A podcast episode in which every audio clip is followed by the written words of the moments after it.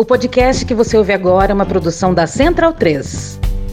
Um grande show de golpismo com Paulo Figueiredo. O Alexandre de Moraes. Um brother absolutamente correto. Quem diria? Olha só. A juristocracia, que é a transferência do poder da democracia, que é o poder do povo,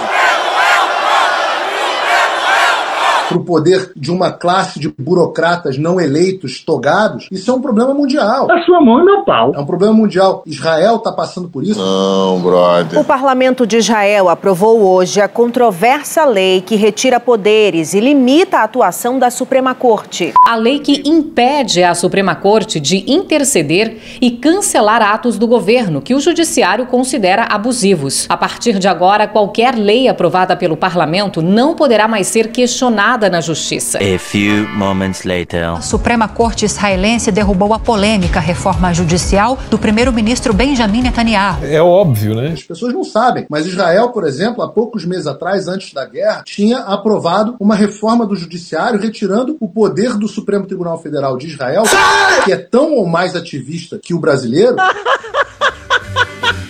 Caralho! Paulo in the sky.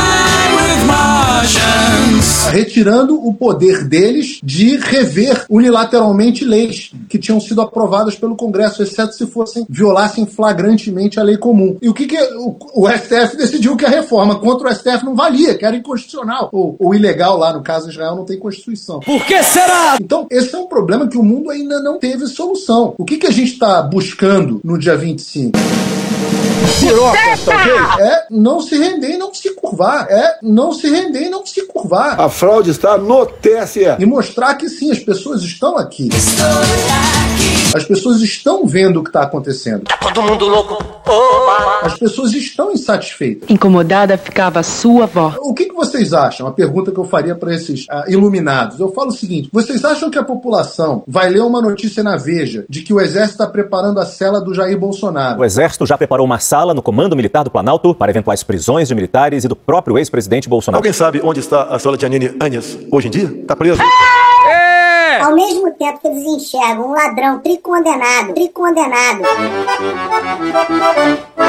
governando o país, condenado por corrupção, Se eu puder dar um filé meu, meu filho, eu dou. se as pessoas não enxergam que isso é uma inversão completa, Foi só isso, eu não queria magoar ele. Que as pessoas não percebem que inquérito de golpe com base em reunião, que inquérito de golpe com base em minuta de estado de sítio, que inquérito de vacina, que inquérito de é, joia que podia vender, que podia vender, que podia vender. Não. governando o país, condenado por corrupção, condenado por corrupção, Eu não sou essa pessoa. Mas o TCU que talvez não pudesse. Teu cu! Teu cu! Teu cu! Teu cu! Teu cu! Teu cu! Teu cu, teu cu, teu cu, Teu cu! Teu cu! Teu cu! Teu cu! Teu cu! teu cu, teu cu, teu cu. Que podia vender, que podia vender, que podia vender. condenado por corrupção, condenado por corrupção, Só isso, gente, por favor. Mas talvez pudesse. As, as pessoas não percebem que importunar baleia, Valeu, baleia. que isso é tudo galhofa. Importunação intencional de uma baleia jubarte em São Sebastião. Isso é crime. É um crime. contudo, Entretanto, Tem acontecido algumas coisas que eu me pergunto se não é pra sabotar a própria imagem do judiciário perante a população, Pra desmoralizar as investigações sérias que estão acontecendo contra o Bolsonaro, buscando ali um fortalecimento dessa versão de que o bolsonarismo vem sendo perseguido e tal. que isso é tudo um escárnio com a população. Então, eu, eu digo a essas pessoas: se vocês acham que as pessoas vão ficar menos revoltadas com o establishment, com o establishment, eu estou lutando contra um sistema, contra o establishment, establishment, establishment. pensem novamente. Vejam a aprovação que o Poder Judiciário tem com a população. Isso vai ficar muito ruim pro executivo, pro, pro, le- pro judiciário. Tá direito, porra. Vejam o nível de confiança que o Supremo Tribunal Federal tem com a população. Hoje vocês sabem também o que é Supremo Tribunal Federal. Alguns extrapolam aqui na região da Praça dos Três Poderes. Vejam o, o, o, o, o, o, o, o, o, o, o, o o quanto que a população brasileira confia nos, nestas pessoas. Por que será? Tirar o Lula da cadeia, tornar elegível para ele ser presidente na fraude. Façam uma, alta, uma autorreflexão, porque a única maneira de vocês manterem as pessoas caladas. Não mete essa. Liberdade de expressão não é liberdade de agressão. A liberdade de expressão não comporta violências e ameaças. Quem pratica um crime, obviamente, não está protegido pela liberdade de expressão. Liberdade de expressão não é liberdade de destruição da democracia, de destruição das instituições, de destruição da dignidade e da honra alheias. A garantia de liberdade de expressão não é apta a cobertar a propagação de desinformação, de inverdades ou de acusações que sabe-se improvadas ou improváveis. Porra. A única maneira de vocês manterem as pessoas caladas vai ser através da força. Quem decide se um povo vai ver na democracia ou na ditadura são as suas Forças Armadas. E como alguns, e eu me coloco dentre eles, não vão se calar, vocês vão precisar de baioneta. É golpe. Isso só vai mudar, infelizmente, quando um dia nós partimos para uma guerra civil aqui dentro. Vocês vão ter baioneta? De quem virá essa baioneta? Virá das Forças Armadas? Eu, que não sou exatamente um entusiasta das Forças Armadas nesse momento, diria, diria que não. Virá das Forças Policiais? Eu diria que não. Isso é ameaça de golpe. Uma pesquisa nas Forças Armadas, séria, não vai dizer que os militares estão divididos, o que os policiais do Brasil estão divididos. Então, a população população está mostrando que ela existe. Eu não sou povo desse rapaz! A população está mostrando que ela existe. Os tios e as tias do Zap. Que ela existe. Que a população que não é retratada no estúdio I da Globo News, que a população que não é retratada nas novelas, a população que não é retratada nos jornais, porque a imprensa finge que ele não existe. Não fode, porra! Esse povo existe e existe sim. Será mesmo? E tá ficando cada vez mais revoltado. Não, não parece. Então, se essas pessoas queriam pacificar o país, elas não estão pacificando o país. Elas estão aumentando a pressão da panela. Como é que vai resolver? Se a panela vai estourar ou se em algum momento vão abrir ali a válvula para tirar um pouco da pressão?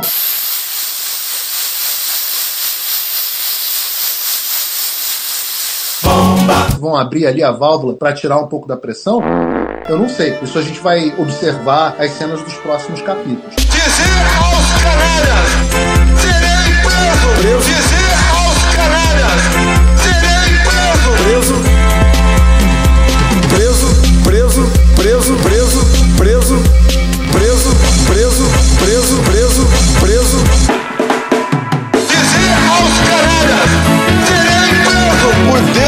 Céu. Meu Deus do céu, serei preso. Já foi, né? Legal, já falei legal. Tá bom já.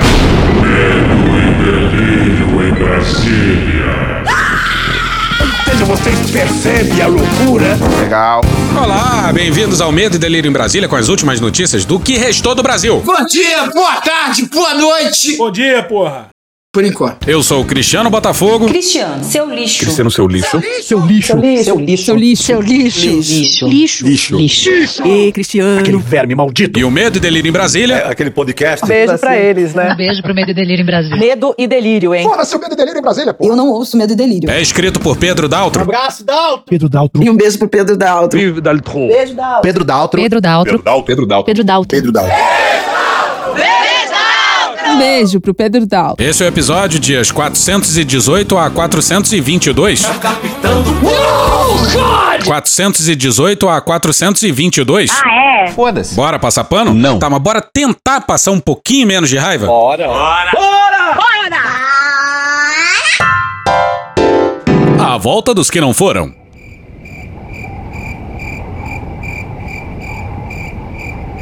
Na sessão da tarde. Anda logo, pô!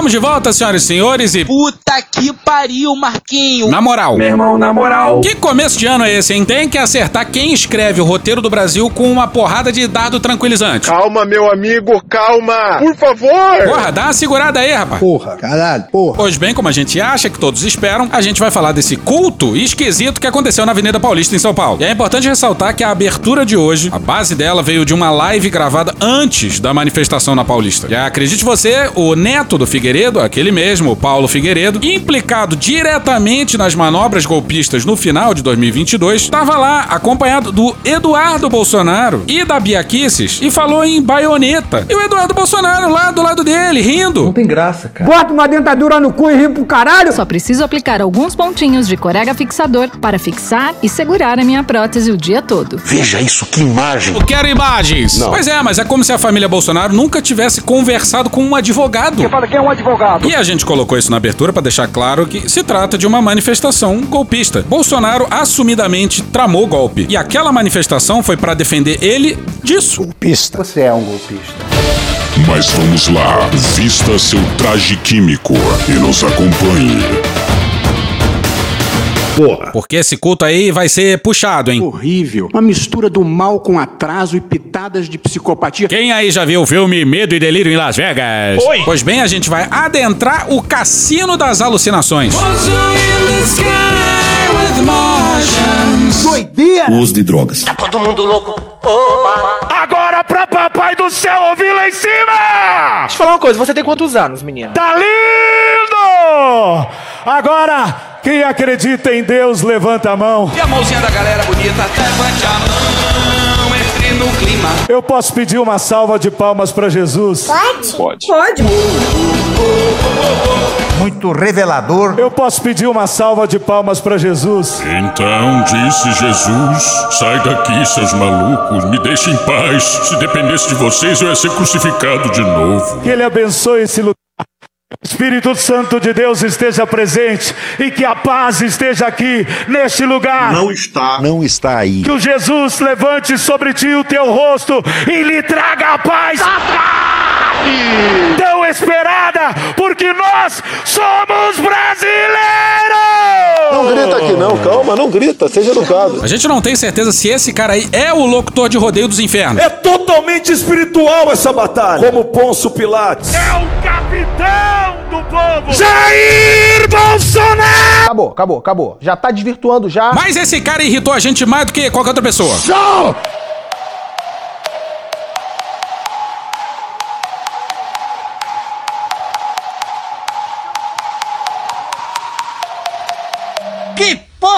É essa, Batata? Pois é, é a versão do MC Reaça do baile de favela, cujo original tem versos muito cristãos, tipo esse aqui. Mexeu com R7, vai voltar caixa tardendo, vai. E os menor preparado pra fuder, caixa dela vai. Que sendo consensual é melhor do que essa aqui. Tô pra curtir pão com mortadela e pras feministas, ração na tigela. As mina de direita são as top mais bela, enquanto as de esquerda tem mais pelo que cadela.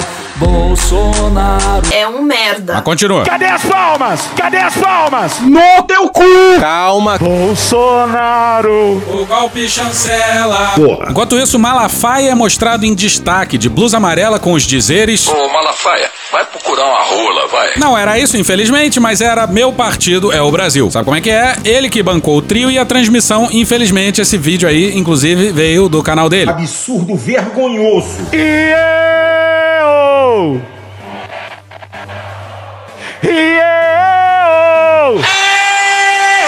Não, brother. Tá lindo, tá lindo, tá lindo, tá lindo.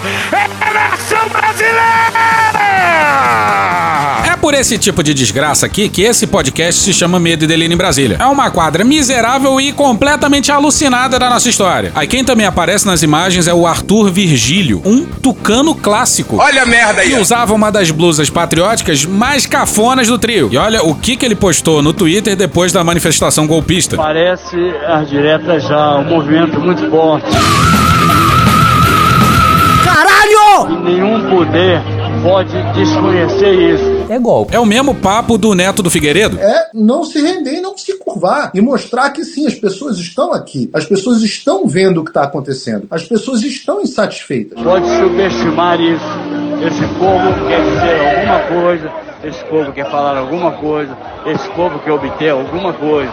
E eu creio que não é difícil estabelecer uma pauta que seja a pauta que o satisfaça. E qual é essa pauta, Arthur Virgílio? É, democracia plena, mudança na política externa, economia mais segura, economia mais correta. Fode, porra! Flashback. Nesse evento, eu quero me defender de todas as acusações que têm sido imputadas à minha pessoa nos últimos meses. Mais do que discurso, uma fotografia de todos vocês. Pra quê? Pra quê? Para mostrarmos para o Brasil e para o mundo O quê? a nossa união, as nossas preocupações, o que nós queremos. Pânico moral. Deus, pátria, família e liberdade. Esse lema Deus, pátria e família é problemático porque ele tem uma origem fascista. End of flashback. Economia mais segura, economia mais correta. O Haddad é elogiadíssimo pelo mercado, pelo Lira, pelo Pacheco, pelo Campos Neto. Todo mundo vive elogiando o Haddad. As reservas aumentaram, o Brasil deixou de ser páreo aos olhos dos investidores. Não virou nem Argentina nem Venezuela. Pra virar Argentina, seis meses. Pra virar Venezuela, um ano e meio. Isso aqui não vai virar uma Argentina nenhuma Venezuela. Não virou nem tem nada pra virar, Silas. Pode ficar tranquilo. Você tá Silas. Que viagem é tá essa? muito enganado. Caralho. Tá atrapalhando aqui. Posso continuar, pô? Verdade. Pois é, eles querem uma economia mais segura e mais correta. Pô, e sem falar que Lula é bicampeão mundial de conciliação. Meteu um general sem farda na defesa. Colocou no STF alguém elogiadíssimo pela bancada evangélica.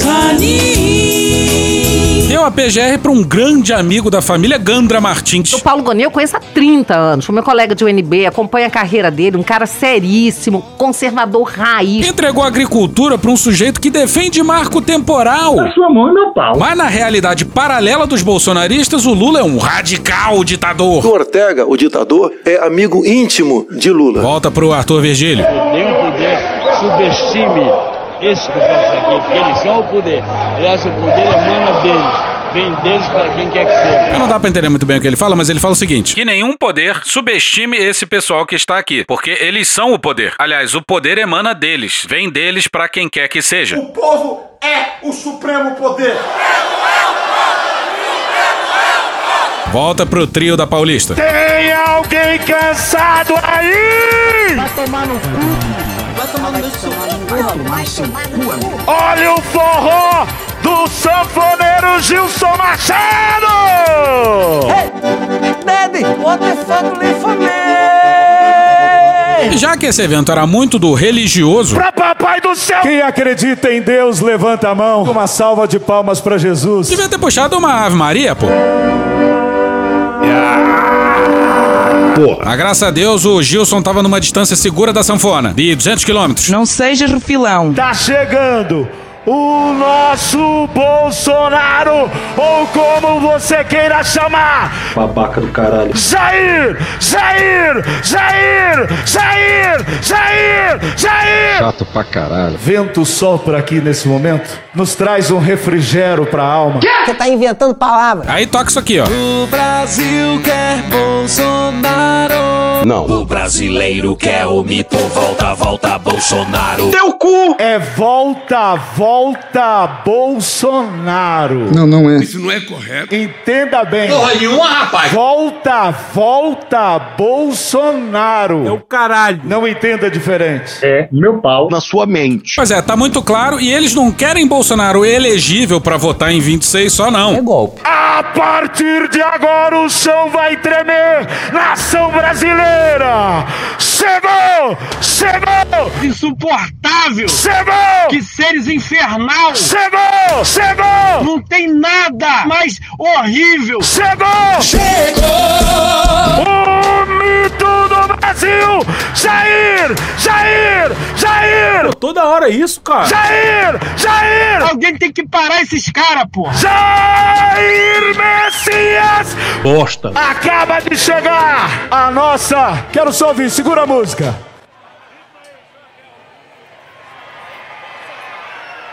Eita, desculpa. Vamos só ouvir o. Mi.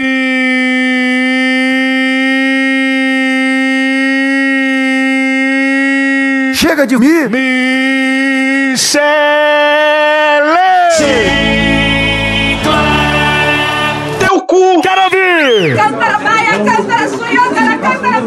Aí nessa hora aí vários políticos sobem pro palco, incluindo o Gustavo Gayer. E ainda bem que no caminho ele não causou nenhum acidente. Entre aspas. Mas disso a gente fala depois. O que importa é que o Gustavo Gayer tava eufórico. Tocou de novo a versão do baile de favela do MC Reaça e o Gustavo Gayer pulava euforicamente em cima do trio. É droga. Mas disso a gente também fala depois. Ele agarrava os outros pelo ombro, balançava. E uma cena grotesca, os velhos da Paulista tudo dançando baile de favela. Vai voltar caixota ardendo, vai. É, lembrando que esse áudio veio da transmissão ao vivo do canal do Malafaia, não esse último, óbvio. E nos comentários, os fiéis desesperados imploravam pra mudar a música. Afinal, essa música aí é coisa do demônio. Mas pra essa galera aí, aparentemente, a versão do MC Reaça tá tudo bem. Maria do Rosário não sabe lavar panela. Vamos distribuir livro do Olavo pra galera. Nem fodendo! Eles ficaram anunciando o Bolsonaro um tempão e ele demorou pra chegar. Ficou cumprimentando o pessoal lá embaixo e enquanto isso vieram alguns políticos e subiram no trio, como o Nicolas. Então, mulheres, retomem a sua feminilidade. Tenham filhos. Cala a boca, vai tomar no cu. E dá pra ver ele espantado com o público e dizendo pra intérprete é a maior. E de fato foi bem grande, mas não foi a maior. Na passeata do impeachment da Dilma foi maior. No 7 de setembro de 21 foi maior. Foi um pouco maior do que a comemoração da vitória do Lula. Isso falando aparentemente assim de olho. Tem toda uma discussão sobre números, que vão desde 300 milhões de pessoas, passando por 3 milhões de pessoas, que obviamente não cabe ali, pro mais possível, que é o número do Pablo Hortelado, que usa softwares pra analisar fotos e contar o número de cabeças, e que contou 185 mil pessoas. O que importa é que foi bastante gente, tinha muita gente lá. Mas nesse caso foi Malandramente. num estado só. Não façam movimentos em outros municípios, nem de manhã e nem de tarde. Por favor. Por favor! O movimento é para paulista exclusivo. E aí teve uma galera que viajou pra estar lá, que nem no dia 8. Quem apontou isso foi o Franciel, o nosso teórico da polarização. É pouca cachorrogense, pelo amor de Deus. Na sua live das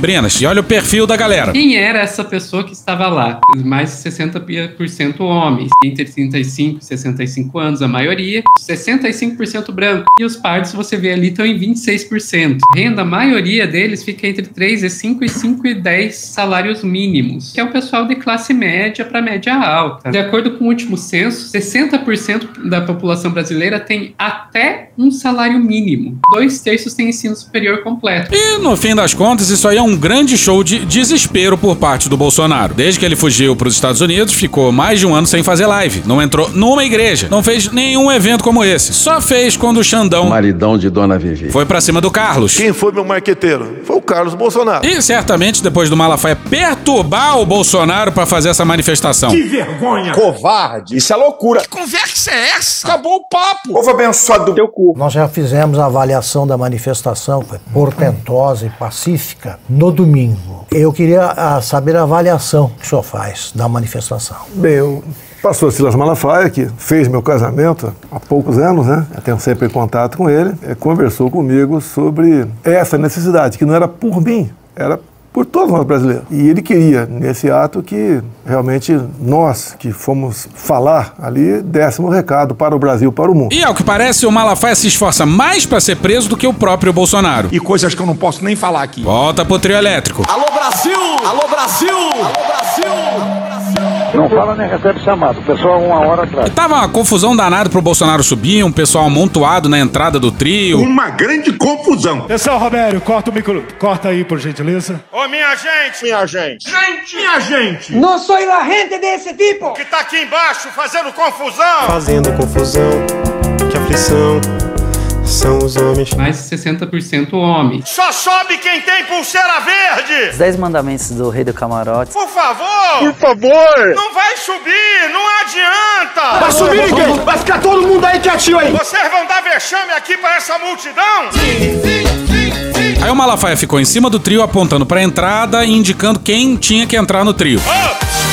O repórter aqui de Portugal que foi preso. Preso! Deixa ele entrar. Ele aí, ó, esse aí, ó, que tá com o microfone na mão. Ele foi preso hoje pela manhã no aeroporto internacional. Deixa ele entrar, pô. Abra aí, meu filho. Que porra é essa, Batata? Aí começam uns barulhos esquisitos, que isso é aquela trilha dramática que o Bolsonaro adora. Essa música aí mesmo. É a música dramática. É muito drama. Pô! Deixa ele entrar. Ele aqui, ó. Esse aí, que tá com o microfone na mão. Deixa ele entrar! Respeita o caos. Aí deram o microfone pro jornalista português, finalmente. Esse grande jornalista de Portugal, que agora recebe o carinho dos brasileiros. E esse é o verdadeiro Brasil que recebe o seu trabalho! Horrível. Uma coisa horrível. Horroroso. E vou garantir.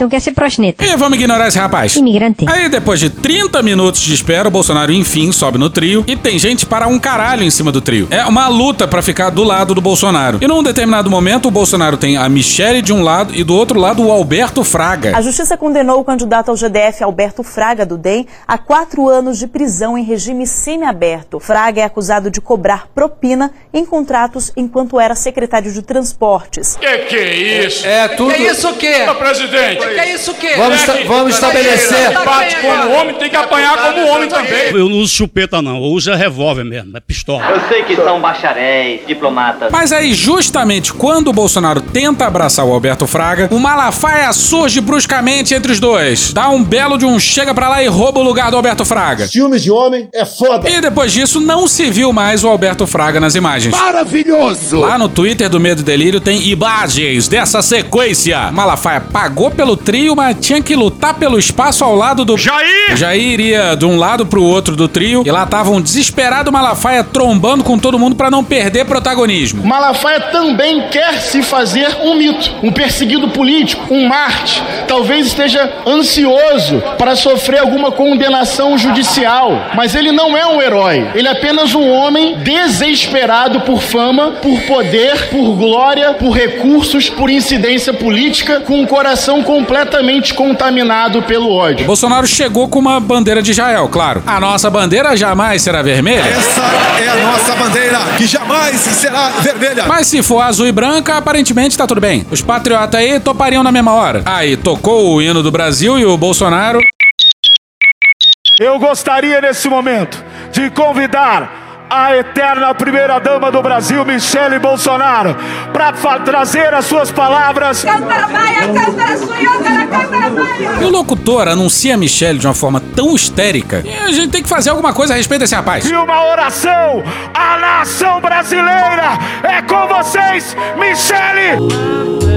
Michele! Michele! Toda hora essa discussão, cara. Michele! Michele! Michele! Chega! Chega! Chega! Chega! Chega! Michele Bolsonaro! Procura um psiquiatra, você não tá legal. E me digam o que vocês entenderam a seguir. Eu entendi. Tira o microfone desse cara. E traz o locutor pra cima. Acho que até o Malafaia queria comer o cara na porrada. E vamos começar pra cima. Alegria! Nós somos gratos a Deus por esse dia tão lindo, Esposa, né? Tem que aguentar, tá? Mas tá tudo bem. pela sua misericórdia, pelo seu amor. Você tá brava? E pelo seu cuidado. Acho que deu uma pesada no, no clima do programa aí. Deus é maravilhoso em tudo que ele faz. Luiz Inácio Lula da Silva está eleito presidente da República. Ahá! Ahá! é. E não tem como não se emocionar vendo o exército de Deus nas ruas. Pois é, senhoras e senhores, o exército de Deus. E desde já a gente já pede desculpa.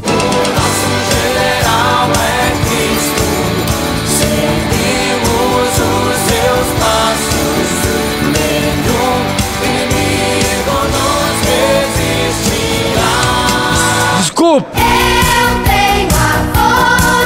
Porra. Vendo o exército de homens e mulheres patriotas que não desistem da sua nação. Rapaz. Não vou aceitar a provocação. Se foda, conforme diria irmã Dulce. Quantos viajaram dias, quilômetros para estarem aqui? Ahá! E aqui fica o meu agradecimento a cada um de vocês. Por vocês saírem das suas casas, saírem da zona de conforto para dizer que o Brasil é do Senhor. Porra nenhuma, rapaz! Para dizer que nós somos um povo.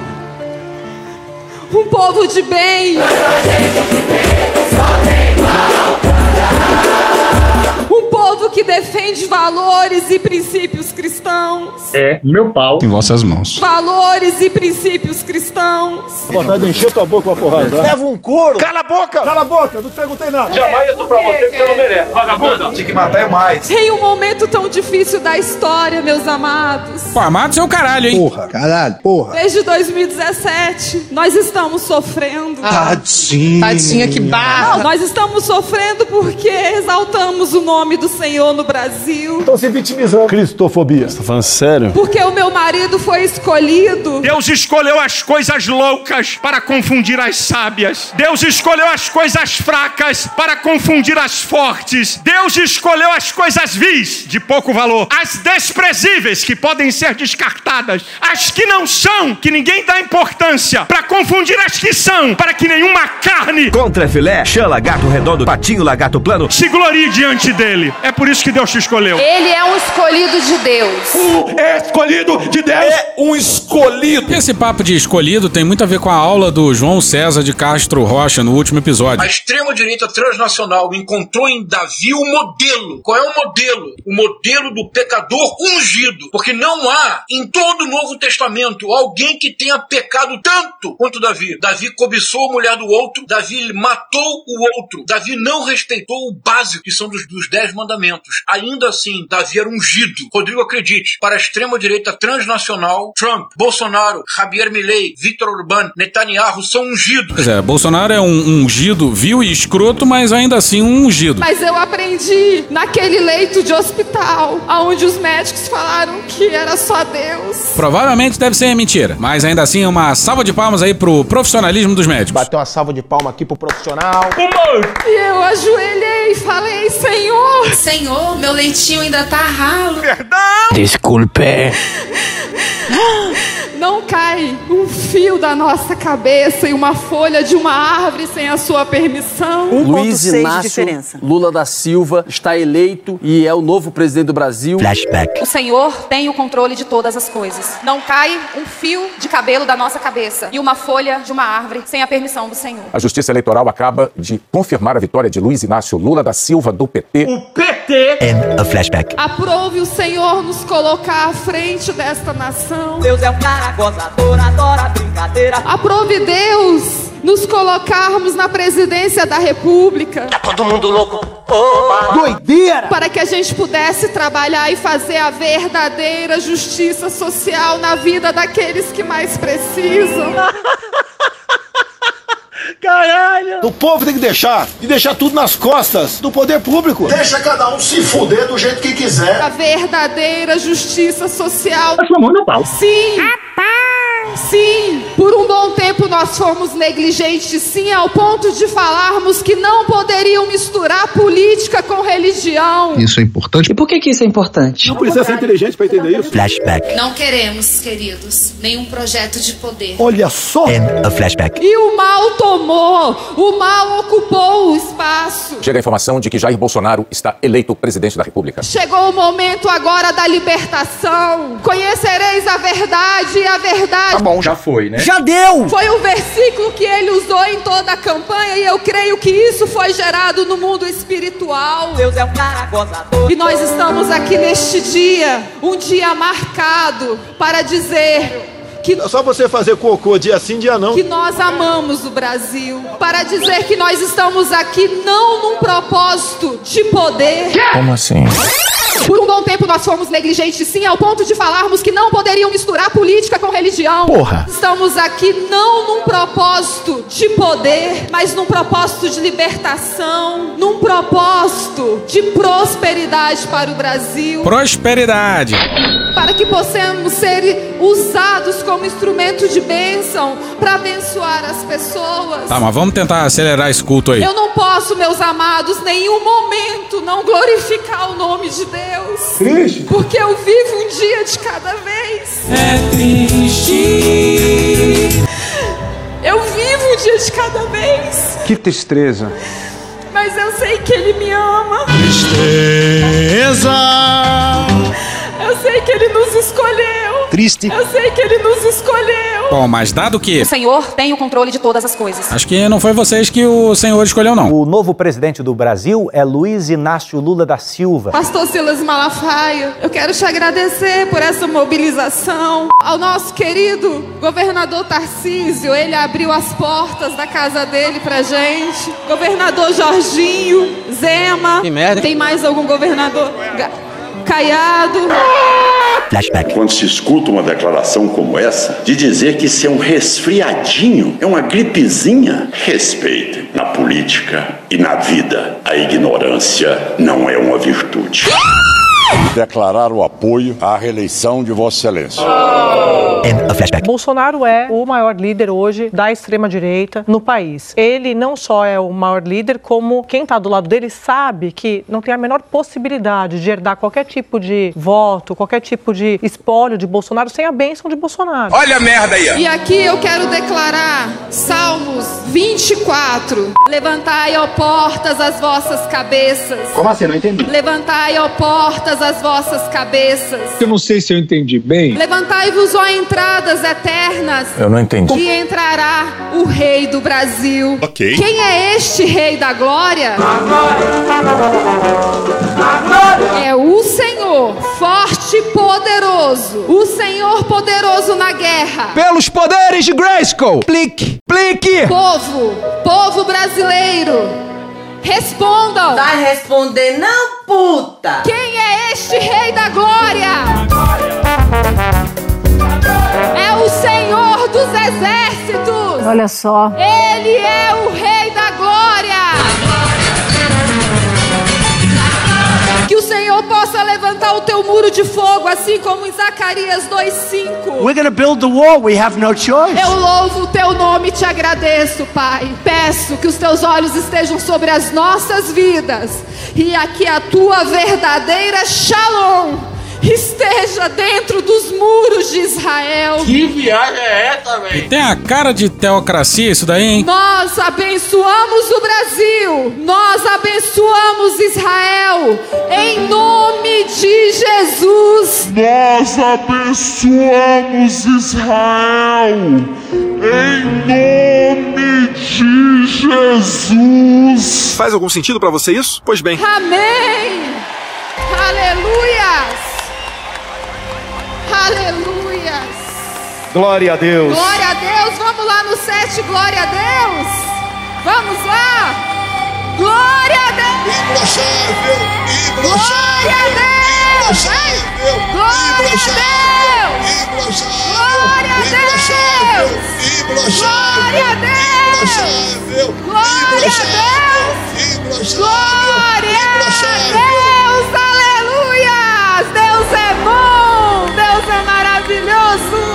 Maravilhoso. Onda meio errada, né? E agora, minha gente, eu quero só pedir a atenção de vocês. Não. Porque nós vamos convidar para fazer o uso da palavra este combativo deputado federal pelo estado de Goiás. Ele é Gustavo! Gustavo! toda hora isso, cara. Gustavo Gaia! Merda, hein? Bom, e aqui a gente recomenda demais o vídeo mais recente do Thiago Santinelli sobre a ficha corrida do Gustavo Gaia. Fala, seus lixos. A gente vai colocar uns trechinhos aqui. E hoje, em homenagem aos meus compatriotas goianos, vou falar dele, do deputado que tem uma das fichas corridas mais lindas que tem pra mostrar aqui do PL. Pois é, a primeira vez que o Gustavo Gaia, o Gustavo Gaia, virou notícia foi quando aqueles enfermeiros fizeram um protesto silencioso na Praça dos Três Poderes, no dia 1 de maio de 2020. Aí foi um pessoal lá encher o saco. O Gustavo Gaia, aquele Renan da Silva Sena, aquele que soltou fogos em cima do STF. Lewandowski, seu bosta, seu cabeça de ovo, desafia o povo, comunistas bandidos, seu Gil Bosta, Gilmar Mendes, ô vampira Carmen Lúcia, seu Toffoli bandido medíocre, ô Raso Weber, sua medíocre. Calma, vocês estão de cabeça quente. E uma tal de Marluce Carvalho de Oliveira Gomes, que é uma figura absurda. Hoje vocês estão ganhando um salário mais ou menos, amanhã vocês ganham 50 dólares. Eu tenho filhos que são enfermeiros, eu tenho filhos que são médicos e eles não estragam a nação. Não saio daqui, eu não saio daqui. E vocês amanhã vão pagar por tudo que vocês estão fazendo com a nação, sendo covardes, se apoiando no que vocês estão fazendo. analfabetos funcionais. São, isso Vocês- mesmo. Aí é impossível não lembrar disso aqui. porque o Renan Silva produz uma das melhores frases da língua portuguesa. Vocês consomem o nosso fruto do Isso suor de mesmo. que construímos O que tu- essa nação. Não é por aí. Não. Vocês vão perder. Nós vamos varrer vocês dessa nação. Muito bacana. Muito gentil ele. Cuba e pra Venezuela damos. Vocês querem avançar pra Venezuela e pra Cuba? Logo com esse sinto o cheiro dessa pessoa que não toma banho direito, esse cheiro que não passa um perfume, a gente entende quem você Enfia esse dedo no seu cu. Que delícia, cara! Põe o dedo pra mim. Põe o dedo. Põe o dedo. Caralho! Nessa xingação aí, aparentemente, o Gustavo Gayer não tava, mas ele tava lá. Pessoal, vocês vão ver uma fake news das mais absurdas hoje na grande mídia brasileira. Vocês estão vendo ali aquele grupo de pessoas fingindo que são os médicos em prol da ciência e da saúde, mas como a gente já viu e tem uma testemunha ali, do- a- moradores de ruas estão recebendo aventais fingindo ser médicos para poder vir e participar daquela manifestação ali. Então, mais um grande exemplo da fake news que acontece aqui nesse país. Puta que pariu, Marquinho. Volta pro Santinelli. Esse é o nível de dejeto humano que a gente vai falar aqui hoje. Você não pode julgar, porque a pessoa quando agride, ela tem o motivo dela pra E agredir. ele realmente foi o segundo brasileiro que mais lucrou durante a pandemia no YouTube, espalhando fake news. E isso são dados do Google. E o cara ganhou dinheiro pra caralho com a morte de pessoas e sai por aí. Segue a vida normal, como se não tivesse acontecido nada, tá ligado? Brasil é bagunça. Gustavinho é filho de uma mulher chamada Conceição Gaia, uma feminista muito respeitada e que foi a primeira mulher delegada de Goiânia. Eu tenho certeza absoluta que depois do Gustavinho nascer e começar a falar, essa mulher deve ter começado a apoiar é, causas como aborto obrigatório e compulsório. O irmão dele, Frederico Gaia, né, já deu uma facada na mãe. Caralho! Essa família aí, moleque, já deu uma facada na mãe e foi condenado por homicídio qualificado porque matou um garçom que trouxe uma comanda pra ele. Ele achou a comanda lá que tava errado os cálculos e aí como qualquer conservador decente, ele foi em casa, pegou uma pistola e matou o garçom. Por isso que eu quero que o povo se arme. E esse homem que morreu, o garçom, Ebert, o nome dele, deixou quatro filhos. Desgaste dos valores familiares, como o kit gay, criança a partir de 6 anos de idade, sendo estimulados a ser homossexuais nas escolas. Pânico moral. Meu nome é Gustavo Gaia, deputado federal eleito, no primeiro mandato aqui em Brasília. Uma cagada. Salvar a mente dos nossos filhos que são constantemente doutrinados dentro de instituições de ensino. Então, minha principal bandeira é lutar contra a doutrinação nas escolas. Os tios e as tias do zap. Pensa numa mãe que deve estar arrependida hoje de não ter abortado os dois filhos. Imagina assim, porra, puta que pariu. Puta que pariu! Em 2000, esse deputado se envolveu em um acidente no município aqui de Goiás, de Rialma. Nesse acidente, houve uma vítima fatal chamada Wilkins Souza Santos. Esse processo teve a sua punibilidade extinta por prescrição. A pressa não se justifica. Eu não sei se vocês estão acompanhando, mas ontem rolou uma briga braba aqui em Goiás. Não tenho nada a ver com isso. A jornalista Silvier, também deputada federal, votou a favor da manutenção da estrutura de ministérios aprovada pelo presidente Lula. E aí essa jornalista foi atacada pelo deputado eh, Gustavo Gaia, onde ele disse que ela se rendeu ao PT. O PT! Quando na verdade ela apenas é a favor da, da existência de um Ministério da Mulher, Ministério do Esporte, etc. E aí ela responde a ele dizendo que ele deveria ter vergonha na cara. Que vergonha! Porque ele estava bêbado e causou um acidente matando duas pessoas e deixando uma outra paralítica, nos dizeres dela. Caralho! Existe ainda um outro caso de 2005. O deputado em Goianápolis, município aqui próximo de Goiânia, foi preso pela polícia militar por posse de drogas. pega aí, pega aí, pega aí. Contra a legalização das drogas. Nós somos contra o uso de drogas. É uma hipocrisia generalizada. Isso mesmo, ele foi preso por posse de drogas. Que coisa maravilhosa! Que delícia! que coisa maravilhosa! Que delícia! For Na mesma ocasião, também ele foi preso por estar sem carteira de habilitação. Essa máfia de multa! Ou por ter entregue o veículo, a direção do veículo, para uma, pra uma pessoa não habilitada. Houve a suspensão condicional do processo, que é um acordo com o Ministério Público. Esse é um deputado conhecido pelo discurso proibicionista, mas foi preso já por portar drogas. Esse é o bom moço, esse é o cidadão de bem aqui de Goiás? É! Calma. Calma que tem mais. Calma que piora. Em 2015, não tem muito tempo, esse deputado foi preso Pô, cara, aqui em Goiânia por dirigir veículo automotor completamente embriagado. Totalmente embriagado. E eu vou explicar por que completamente embriagado. A parte do bebê tem mais, não foi? Bebe! Na polícia, se você faz o teste e vai até 0.05, você sequer é multado. Se vai até 0.29, você é apenas multado. Se vai acima de 0.30, você é multado e preso. Na minha atividade policial de mais de 20 anos, poucas vezes eu flagrei pessoas acima de 0.5, 0.6. O deputado foi flagrado a 0.87. Estava absurdamente embriagado. Matou duas pessoas num acidente de trânsito e deixou outra sem conseguir andar. Preso por posse de drogas e dirigir bêbado. Depois preso dirigindo, porra, descontrolado de bêbado e sem carteira. Realmente, pô, isso aqui forma o currículo de um cidadão de bem. Isso, de novo, tem muito a ver com a aula do João César de Castro Rocha no último episódio. Qual é o modelo? O modelo do pecador ungido. É preciso seguir denunciando esse homem e tantos outros que são nocivos para a democracia. Ele leva para a política o modus operandi das redes sociais. Num momento tão conturbado da nossa história, principalmente da nossa política, quando o crime organizado conseguiu sequestrar a cadeira da presidência. É, menos, menos. Onde a racionalidade, o pensamento, o argumento cede espaço para as emoções. E a única emoção que ele é capaz de mobilizar é o ódio. Ele quer mobilizar o ódio para se apresentar como herói por medo do chamado efeito espantalho. Nós temos que resgatar a nossa liberdade de expressão que tem sido constantemente atacada pela Suprema Corte e até mesmo pela imprensa brasileira que quer dominar o monopólio, quer ter o monopólio do ideário político. Mas eu preciso dizer para você, Gustavo Gaia. Mano, corra, rapaz. Mas eu preciso dizer para você, Gustavo Gaia. Você ganhou, foi ganha. Que você não vai ser herói por muito tempo, não.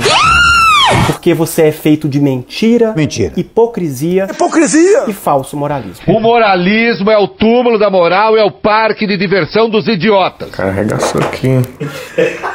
Tal. Porra, doido. Caralho. Arregaçou, cara. 3 metros de pica na, na bunda do Gustavo. A pica do tamanho de um cometa. Tu é doido, pô. Caralho. Caralho, o maluco é brabo. Pois é, não dá pra ser pior, né? E valeu Santinelli pelo vídeo. Valeu o outro cara do outro vídeo. Pois é, esse cara tá preocupado com o que é ensinado nas escolas. Minha principal bandeira é lutar contra a doutrinação nas escolas. Teu cu! Volta pro Carnagolpe na Paulista. Antes de começar a minha fala, eu quero deixar registrado algo que torna esse momento único na história do nosso país. Nada. Mais nada. Nós temos aqui agora mais de 100 deputados federais de todos os estados do Brasil.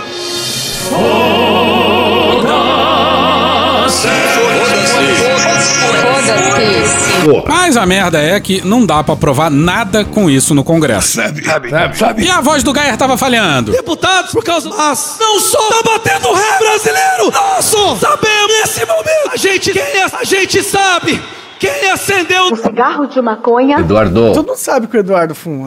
Mas eles merecem nosso respeito, porque vir aqui hoje é colocar um alvo gigantesco nas nossas costas. Acertou, miserável. Uma salva de palmas também para os governadores que vieram pra cá hoje. Que fase! As imagens em destaque se viam Tarcísio, Zema e Caiado. Mas o Jorginho Melo também tava lá. O que vocês estão fazendo aqui hoje? Não sei. Não eram pra vocês estarem aqui. É verdade. De forma alguma. Sai daqui! Nós não vamos parar. Começa a gritar. Dedo no cu e gritaria. Enfia esse dedo no seu cu! Não grite, seja educado. Nós não vamos desistir. Que pena. Você acredita? Não. Não. Não. Não. Não, é óbvio que não. Eu não ouvi. Você acredita? Não. E é tão absurdo que essa música aí poderia ter estado lá, mas foi eu que coloquei. Porra. Nesse momento eles estão a portas fechadas, conversando entre eles se realmente o Brasil vai ser resgatado. Se eles vão dar conta de parar essa força que está crescendo no coração do povo brasileiro. Ameaça de golpe. E nós sabemos que foi Bolsonaro quem acendeu essa chama. Ahá! Ahá! é. Presidente, eu era só um professor de inglês, presidente. E engraçado que as matérias sobre ele enchendo o saco dos enfermeiros dizia empresário goiano. A minha vida era perfeita. É só puxar a ficha corrida, a capivara do rapaz e imaginar o que que pra ele é uma vida perfeita. Como todos os deputados federais que estão aqui, os governadores e todo esse povo brasileiro. Tarado! Obrigado, obrigado, obrigado, nação! É o seguinte. Vou convidar para fazer uso da palavra agora. Como diz a Bíblia, o que era Davi antes de enfrentar Golias era só um pequenino, mas se transformou num matador de gigantes. E agora eu quero chamar esse homem de Deus, ele é Alexandre Frota! Fala galera da Paulista. Não, sacanagem. Mas seria melhor se fosse. Nicolas! Nicolas! Nicolas! Pô, toda hora isso, cara. Nicolas! Nicolas Ferreira! Pois é, Davi. O que era Davi antes de enfrentar Golias? Para a extrema-direita transnacional, o modelo, e você verá Rodrigo, Netanyahu, Trump, Bolsonaro, Javier Milei, o modelo é Davi. Mas não o Davi, aquele que derrota Golias, usando a astúcia e não a força. É o Davi senhor de exército, é o Davi senhor do império. Aí fala o Nicolas. Boa tarde, Brasil! As pesquisas do Pablo Hortelado da USP na Paulista colocam o Tarcísio e depois a Michele como sucedâneos do Bolsonaro. Mas talvez aí no Nicolas esteja um dos nomes mais fortes para liderar a extrema-direita pelos próximos anos. Deputado extremamente jovem, tá rico só de vender curso na internet, bom de oratória, entende de rede social. E quando dava para caçar ele, o petista Quaquá defendeu o Nicolas, a gente lembra, hein? Mas na Paulista, como se tratava de um culto. Como eu dizia, nós temos diversas pessoas nesse país. É verdade. Que ficaram desanimadas. Ah, bom! Mas eu quero trazer aqui duas pessoas. Moisés, ele não chegou a ver e entrar na terra prometida. Mas teve um jovem chamado Caleb que entrou. Mas se não fosse a força de Moisés, Caleb não teria entrado. Talvez nós não veremos o Brasil prometido, mas os nossos filhos, os filhos dos nossos filhos. A liberdade, por exemplo, de um pai recusar de um homem de dois metros de altura, um marmanjo, entrar no banheiro da sua filha sem você ser considerado um transfóbico. Verão um Brasil novamente verde e amarelo. Ou então azul e branco, né? Netanyahu chamou o Bolsonaro de amigo. O presidente agradeceu e fez uma declaração em hebraico: Eu amo Israel. Ani, Ohev, Israel. Ohev, Ohev. O nosso inimigo ficou 12 anos, persona não grata. Did you see what I did there? Tentando a presidência da República e ele conseguiu depois de 12 anos. Nós não temos o direito de ter menos persistência do que o nosso inimigo. O nosso inimigo não é externo, é interno. E repara só como Nicolas dá a entender que uma vitória pode vir só daqui a algumas eleições. E eu gostaria de finalizar dizendo que a hora mais escura antecede o amanhecer. Ninguém solta a mão de ninguém. Não. Talvez não hoje, talvez não amanhã, mas um dia Calma. nós veremos novamente um presidente de direita retornar Calma. à presidência da República do nosso país. Esse aí só pensa no pós-Bolsonaro. Só pensa naquilo. E agora, nação, vamos ouvir esse homem que também é um homem de Deus, esse homem que trouxe a palavra, ele que foi o terror da CPI da pedofilia, ele é o senador Magno, Magno, Chega! Magno Malta! Caralho! Magno Malta! Magno Malta! Brahma duplo malte. Que delícia, cara! Pois é, mas chegou o terror da CPI da pedofilia, senhoras e senhores. O terror! Tá aí uma boa palavra. Não temeis nem mesmo a morte, a não ser a morte espiritual. Já começou pra cima. É energia aqui, ó. Lá em cima. Carnaval, alegria. Disse Paulo, para tanto, para mim, para você, viver é Cristo, morrer é lucro. Viver é Cristo, morrer é lucro. Ele disse isso mesmo? Viver é Cristo, morrer é lucro. Morrer é lucro. Morrer é lucro. Atenção, Paulo Guedes. Morrer é lucro. Óbito também é alta. O que, que ele quis dizer com essa merda, hein? Brasileiros, Brasileiros e brasileiras. cristãos, Bota o copo pro alto, vamos beber. Magno Malta! Magno Malta! Brahma duplo malte. Parece que nós estamos encurralados de frente do mar e atrás está Faraó. Faraó. Faraó. E nós estamos no meio. Faraó com seus cavaleiros. Faraó. Nós estamos no meio e o mar. Mas Deus alimentou Moisés dizendo: Mas Deus alimentou alimentou, alimentou, alimentou. Eu não entendi o que ele falou. Moisés dizendo. E nesse exato momento. Drop essa. Por que será? Primeiro fiquem quietos e em seguida dizem ao povo que marche. Diga comigo, dizem ao povo que marche. Marche. Não. Dizem ao povo que marche. Eu não espero o carnaval chegar pra ser vadia. Sou todo dia, sou todo dia. Nós precisamos marchar.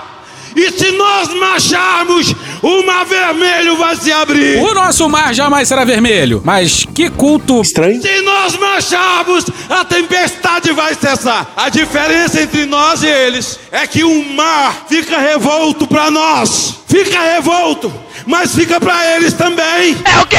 Confia comigo no rei. A diferença entre nós e eles é que o mar fica revolto para nós, mas fica para eles também. Não faz muito sentido. Mas a diferença é que Jesus está no nosso barco. Olha, Deus, o pai dele mandou dizer que não está não, e ele tá puto. Aproveito esses últimos minutos, presidente, para te dizer uma coisa. É só você fazer cocô dia sim, dia não. Você nunca esteve só. Quem te escolheu foi Deus. Bolsonaro, que escolheu divino no Brasil, e o Trump, que escolheu divino nos Estados Unidos. Mano, corra, rapaz. Quem te escolheu foi Deus. Se isso é verdade, é uma grande vitória do ateísmo brasileiro. Pra glorificar de. Nunca ficou só e nunca ficará só. Diga comigo, nunca. Nunca. Essa musiquinha de fundo aí não é nossa, não. É do sistema do som do trio. E é um lance meio árabe, meio israelita. Lembrou o encerramento de campanha do Milley. Tá bom, já. Presidente, nós estamos aqui para dizer: levanta a sua mão comigo. Levante a mão. Pra mim é uma agradável surpresa. Levanta a sua mão comigo. Diga, presidente. Calma, não grita, seja educado. Eu sou um senador da República. Eu conheço a lei. Uma coisa é uma coisa, outra coisa é outra coisa. Eu conheço a Constituição. Será mesmo? E nunca botei o galho dentro. Nunca botei o galho dentro. Botar o galho dentro. Não manifestar sentimento ou opinião. Recolher-se e retrair-se. Tornar-se covarde, medroso, acovardar-se. Prevenir-se contra a ocorrência de danos ou males, acautelar-se. É, isso mesmo que você ouviu. Nunca botei o galho dentro. Eu quero falar que o Brasil precisa restabelecer o seu Estado democrático de direito. Totalmente Duplo malte.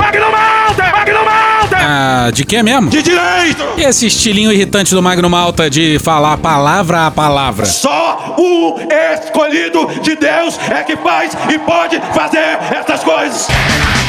Só o escolhido de Deus é que faz e pode fazer essas coisas. Governadores. Isso aí a gente acha que foi um pedido de ajuda.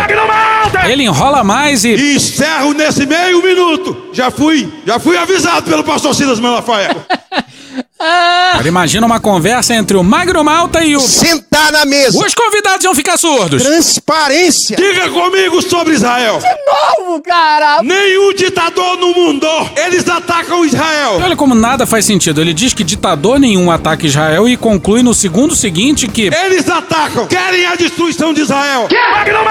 Nenhum ditador no mundo atacam Israel. Eles atacam, eles atacam. Não entendi. Senhores governadores, nenhum deles teve a ousadia de tocar no genocídio. Caralho, Marquinho. De tocar no genocídio de 6 milhões de judeus mortos. Mas aquele que hoje está na presidência da República do Poder teve a pachorra de tocar na memória, memória, memória dos inocentes, das crianças que morreram em campos de concentração, em mulheres, homens, 6 milhões de vítimas da ditadura de Hitler. Porra, que onda errada, hein? É de longe o culto mais esquisito que já entrou aqui no Medelírio, hein? E ninguém diminuiu o que Hitler fez ou o sofrimento do povo judeu. Se alguém fez isso, foi o presidente que se encontrou todo orgulhoso com um deputado nazista, que tirou foto com o sósia do Hitler, cujo secretário de cultura emulou Goebbels, que aludiu ao lema de Auschwitz, que já bebeu leite em live, que já teve membro fazendo símbolo de White Power, que já disse isso aqui. Fui, mais uma vez, no Museu do Holocausto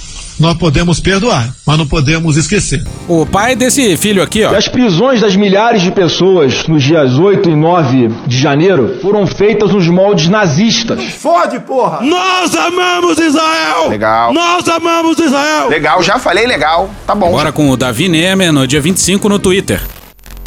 Até a semana passada, as convocações para a manifestação não estavam gerando engajamento nos grupos. Os tios e as tias do zap. Poucas pessoas reagiam ou comentavam as mensagens sobre a manifestação. Isso porque as convocações eram feitas sem o teor emocional, principalmente por não conter a comoção negativa. Como sempre falo, conteúdos com esse tipo de teor é o que tende a gerar engajamento e viralizar. A própria convocação do Bolsonaro era contida, pedia para as pessoas irem à Paulista sem faixas e cartazes contra o STF. Não compareçam com qualquer faixa ou cartaz contra quem quer que seja. Isso reduz o tom negativo, já que o STF e o Alexandre de Moraes são inimigos do bolsonarismo. Sai, Alexandre de Moraes! Portanto, as pessoas não se sentiam motivadas a saírem. A dramatic turn of events. Dois eventos foram cruciais para que o tom da comoção negativa subisse, para assim motivar as pessoas a compartilhar as convocações e a sair de casa para Paulista. Isso tudo sustentado pelo único pilar e força intacto do bolsonarismo, as igrejas evangélicas. O primeiro evento foi a fala do presidente Lula denunciando o genocídio em Gaza. Na faixa de Gaza não está acontecendo uma guerra,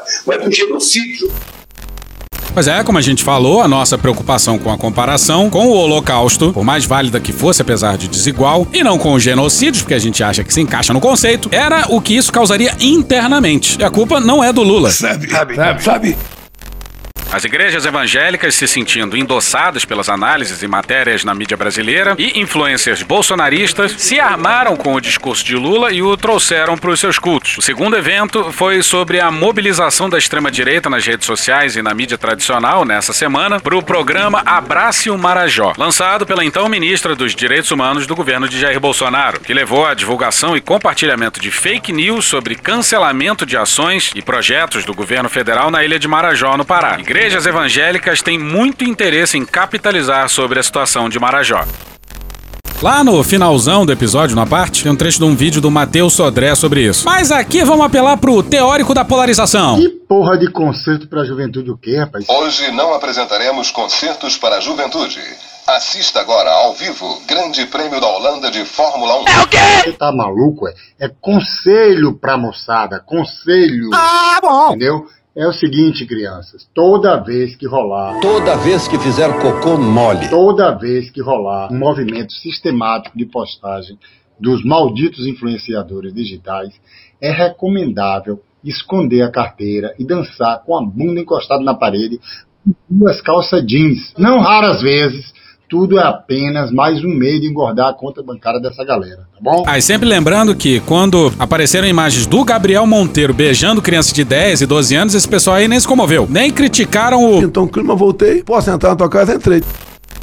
Durante o governo Bolsonaro, o bolsonarismo era sustentado por diversos pilares: militares, mercado financeiro, o próprio Jair Bolsonaro, igrejas evangélicas e católicas, entre outros. Com o desenrolar dos acontecimentos, a vitória de Lula, ataques terroristas de 8 de janeiro, investigação da PF, inquérito do STF, a inelegibilidade de Jair Bolsonaro, militares depondo e sendo investigados, entre outros, o único pilar que se mantém em pé e mais sólido do que nunca é a igreja evangélica. Olha a merda aí, ó. Hoje pode-se concluir que o bolsonarismo, como movimento político, não tem força. O que não é de se surpreender, já que movimentos da extrema-direita no Brasil vão e vêm. Vão e vêm, mas se sustentam em fatores semelhantes. O que pode-se afirmar é que hoje a força conservadora e extremista na política se encontra principalmente nessas igrejas. O que nos leva ao ótimo Leonardo Rossato, que mandou um áudio pra gente. É longo, mas vale a pena. Daquilo que se viu na manifestação do domingo na Paulista, o que se percebe é que, mais do que um evento de mobilização do bolsonarismo, uma mobilização política, a gente está falando de um teste da capacidade de mobilização religiosa do pastor Silas Malafaia, que foi quem convocou as pessoas para a manifestação. Tinham muito poucos bolsonaristas na Paulista é, que não tinham um envolvimento religioso, e é por isso mesmo que a gente tinha, tinha uma manifestação de um outro tipo tipo na Paulista, uma manifestação que em alguns momentos mais parecia um culto do que uma manifestação, com a Michelle evocando uma retórica de batalha espiritual, uma confusão contínua entre o Israel bíblico de dois, três mil anos atrás e o Israel político que invade Gaza e que tem feito toda, tudo que tem feito em Gaza. Então você, você percebe, né, toda essa confusão. E mais do que ser um, um do bolsonarismo ou qualquer coisa do tipo, essa manifestação ela mostra o tamanho da capacidade de mobilização do Silas Malafaia e do tipo de evangélico que o Silas Malafaia ainda consegue mobilizar, que é o evangélico que acredita que está havendo uma batalha espiritual pelo Brasil, do bem contra o mal. Uma guerra do bem contra o mal. Porque é uma luta do bem contra o mal. E que o bolsonarismo representa o bem, e que o Estado de Israel representa o bem, e que isso é uma mostra de que é, é preciso se alinhar ao bolsonarismo, e mais do que isso, é, é um evangélico que é, ainda acredita né, que, que toda a questão envolvendo o país não é política, mas é uma questão mística, uma questão espiritual, é uma questão que se resolve com é, oração, com louvores, né? É como se é, é, é, muito da teologia da palavra da fé, em que você determina e as coisas acontecem. Senhor, nós queremos ficar, Senhor, com as riquezas dessa nação. Então, se eles determinam, se o Bolsonaro determina, se o Malafaia determina, se a Michelle determina que o Brasil está entregue a Cristo, então, de uma maneira sobrenatural, Cristo vai se manifestar e vai acabar com todo o mal no Brasil, que, segundo eles, é encarnado na figura do Lula, especialmente depois dessa fala do Lula sobre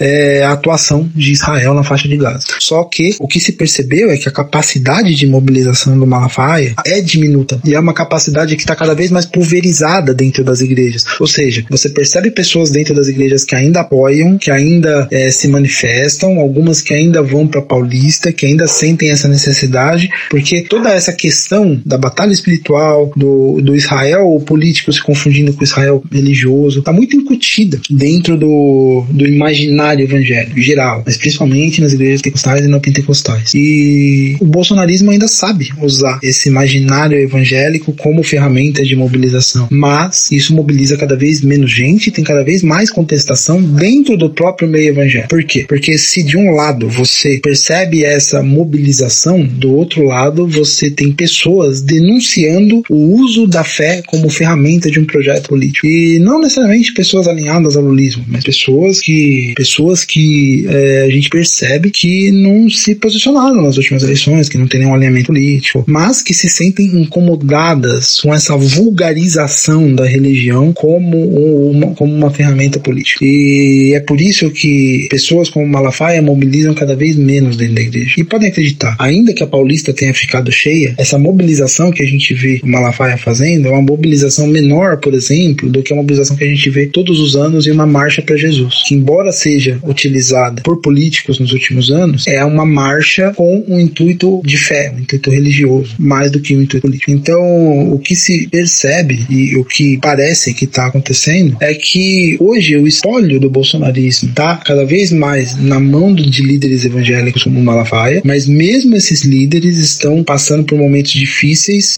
e por momentos de contestação e dentro das comunidades já não são tão aceitos, porque inclusive essa pulverização nas comunidades de bolsonaristas e não bolsonaristas é, é algo que para muitas igrejas é traumático. E sendo traumático porque causou muita briga nas eleições de 2018, nas eleições de 2022 e causou muito cisma, muita separação, pessoas saindo da igreja, esse tipo de coisa, é algo que as pessoas meio que calam dentro das comunidades hoje. As pessoas não querem mais discutir sobre isso, as pessoas não querem mais falar disso, as pessoas não querem mais se mobilizar por causa disso. E grande parte das pessoas elas têm hoje medo de, de, de falar sobre ou tem uma postura de pegar e refrear. Não, política não entra mais. E, e hoje a gente percebe que há um enfraquecimento mesmo, há um enfraquecimento do, do Malafaia, desse tipo de líder alinhado ao Bolsonaro. Malafaia denunciando ah, que outros líderes que antes eram alinhados ao Bolsonaro viraram as costas para ele, porque viraram. E é isso que está acontecendo. Né? Hoje você não tem mais aquele corpo, aquele, é, aquele corpo de líderes, aquele grupo de 25 líderes evangélicos super influentes que ia na, no Palácio da Alvorada fazer culto, se reunir com o presidente e tal, não sei o que. Você não tem mais isso. E, e entanto não tem mais isso, que outros líderes religiosos além do Malafaia não apareceram no, no 25 de fevereiro. Enfim, né? e isso deixa bem claro que que, até do ponto de vista religioso, do ponto de vista evangélico, o movimento, o bolsonarismo como movimento tem se enfraquecido. E não é à toa que até o André Valadão tá dizendo que nunca foi bolsonarista. Ah, que absurdo! Mas volta pro culto da Paulista. E volta pra ele. Magno Malta! Magno Malta! Infelizmente. Presidente, Um bolsominion desesperado aqui. eu quero que vocês gritem comigo e eu encerrei. Diga comigo, Brasil, nós te amamos. Bolsonaro, Deus te escolheu. Não. existe homem. O que, que é isso? É aqueles negócios de não binário? Não existe papel. Se não conhece é porque precisa se informar melhor, porque existem sim. Não existe força humana que possa contra o eterno. Referência de velho. O eterno. Calma, filho da puta! Calma! O eterno está sobre ti. O guarda de Israel não dorme e guarda você e a sua família. Que Deus abençoe o Brasil, o Brasil acima de tudo e Deus acima de todos. Obrigado, obrigado, obrigado, obrigado, Brasil! E agora, representando o governador Ronaldo Caiado do estado de Goiás, que aqui está. A ignorância não é uma virtude. Jorginho Melo de Santa Catarina, que aqui está. Governador de Santa Catarina, Jorginho Melo, faz, solta essa, essa seguinte declaração. Tenho muito orgulho de ser político de um estado com nome de mulher. Eu nunca vi alguém com tanto carisma, com tanta capacidade de mobilização, com tanta empatia com a população como o presidente Bolsonaro. Mas, mas ele perdeu. Tem carisma, mas perdeu. E aí? Romeu Zema de Minas Gerais, que aqui está. Quero me drogar, quero me drogar, quero, quero, quero maconha. Eu quero convidar para fazer o uso da palavra. As árvores não comem o seu próprio fruto. O sol não se alimenta da própria luz. Os rios não bebem da sua própria água. Ser feliz é muito bom, governador Tarcísio. E olha, a declaração de amor mais violenta que você vai ver na sua vida! Mas saber que o povo brasileiro e a nação de São Paulo é feliz pelo que o senhor está fazendo não tem preço! Calma, filho da puta! Calma! Vamos ouvir o nosso governador Tarcísio! Tarcísio! Para com essa porra aí, meu irmão! Tarcísio de Freitas! Chato pra caralho. Boa tarde, São Paulo! Meu irmão, bom dia ao caralho, parceiro. Esse negócio de sou do Rio é um negócio engraçado também. Que festa bonita! bonita festa. Eu tenho certeza que vocês estavam com saudade de vestir o verde e amarelo. Não. Quem estava com saudade aí?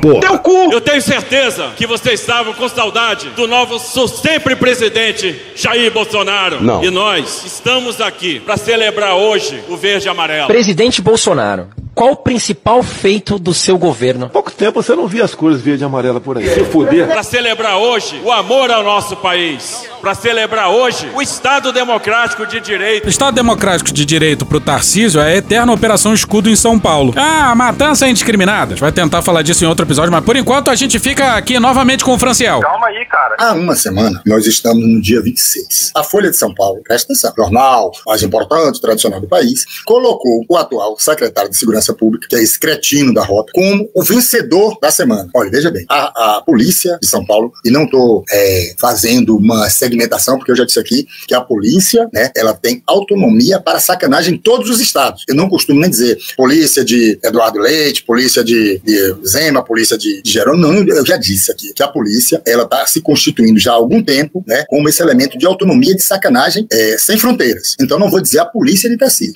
mas vou dizer o chefe da polícia que está cometendo chacinas em Santos e que está fazendo tortura com sacos, aquelas coisas brutais, né, foi considerado como vencedor da semana. Vamos acelerar. O Tarcísio narra supostas conquistas do governo Bolsonaro. E lá pelas tantas. Gente, quem lembra do Pix? Quem usa o Pix aí? Falando sério? Quem usa o Pix? É sério isso? Isso mudou a vida das pessoas. E sem taxa.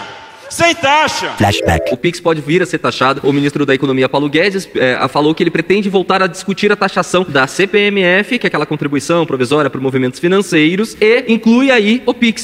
flashback. Hoje o Brasil, a nossa economia anda por causa do Pix. Aceita as Pix? Aceita as Pix? E olha só essa doideira. Doideira! Antes de cair no gosto popular, o Pix enfrentou desconfiança, seja por medo de golpes, um problema que persiste, ou até mesmo por causa de teorias da conspiração, associando o meio de pagamento a uma iniciativa do anticristo. A ideia se espalhou principalmente no meio evangélico, no meio evangélico, no meio evangélico. Seguindo uma interpretação bíblica para a profecia do Apocalipse, a teoria propagava que o Pix contribuiria para o fim do dinheiro físico e criação de uma moeda digital mundial, em mais um passo em direção a um governo único, que seria um requisito para a vinda do anticristo e o fim dos tempos. Tá todo mundo louco. Até mesmo o fato de Pix, ao contrário, se assemelhar ao som da palavra chip, Caralho! entrou como argumento dessa narrativa, já que essa interpretação bíblica entende que, durante o governo do anticristo, apenas pessoas que recebessem uma marca na testa ou na mão direita, a chamada marca da besta, poderiam comprar ou vender livremente. Com isso, passou a circular a ideia de que Pix seria o sinal da besta. Conteúdos que discutem essa teoria acumulam dezenas de milhares de visualizações no YouTube. Quem que criou o Pix mesmo? Parabéns pelo Pix aí, presidente. Novo sistema do, do Banco Central que vai ajudar população aí com Tem, pagamentos. tem uma, eu não vi, mas tem uma do Tarcísio da semana que vai praticamente desregulamentar tudo sobre aviação civil aí, carteira de habilitação para piloto. Esse, não, esse é do Banco Central para pagamentos. 24 horas, 7 dias por semana, qualquer hora, não precisa de toque nem TED. Eu não tomei conhecimento. Vou conversar hoje semana com, o Roberto Campos. Maravilhoso. Bolsonaro e aliados também dizem que seu governo criou o Pix. Mas em maio de 2018, ainda no governo de Michel Temer, a portaria 97.909 do Banco Central instituiu um grupo de trabalho com o objetivo de contribuir para a construção de um ecossistema de pagamentos instantâneos, competitivo, eficiente, seguro e inclusivo. Segundo servidores do Banco Central, foi a partir dessa iniciativa que o Pix continuou sendo desenvolvido pelo corpo técnico do BC no atual governo, independentemente do envolvimento de Bolsonaro. aí, ó. Tá aí, ó. Tá, volta. Um presidente que só se preocupava com as pessoas. Chega de frescura, de mimimi. Chega de mim. Estava na sala com o presidente e o Paulo Guedes quando ele disse: Eu quero piroca. Eu quero. Piroca. Ele disse: se fecharem tudo, as pessoas não vão ter como viver. Precisamos bolar uma saída. Então a ideia de imunidade de rebanho foi uma ideia lá difundida lá logo no início, dizendo, olha, não se falou em barreira sanitária, testagem em massa, vacina, nada disso. Fique em casa que a economia te vê depois.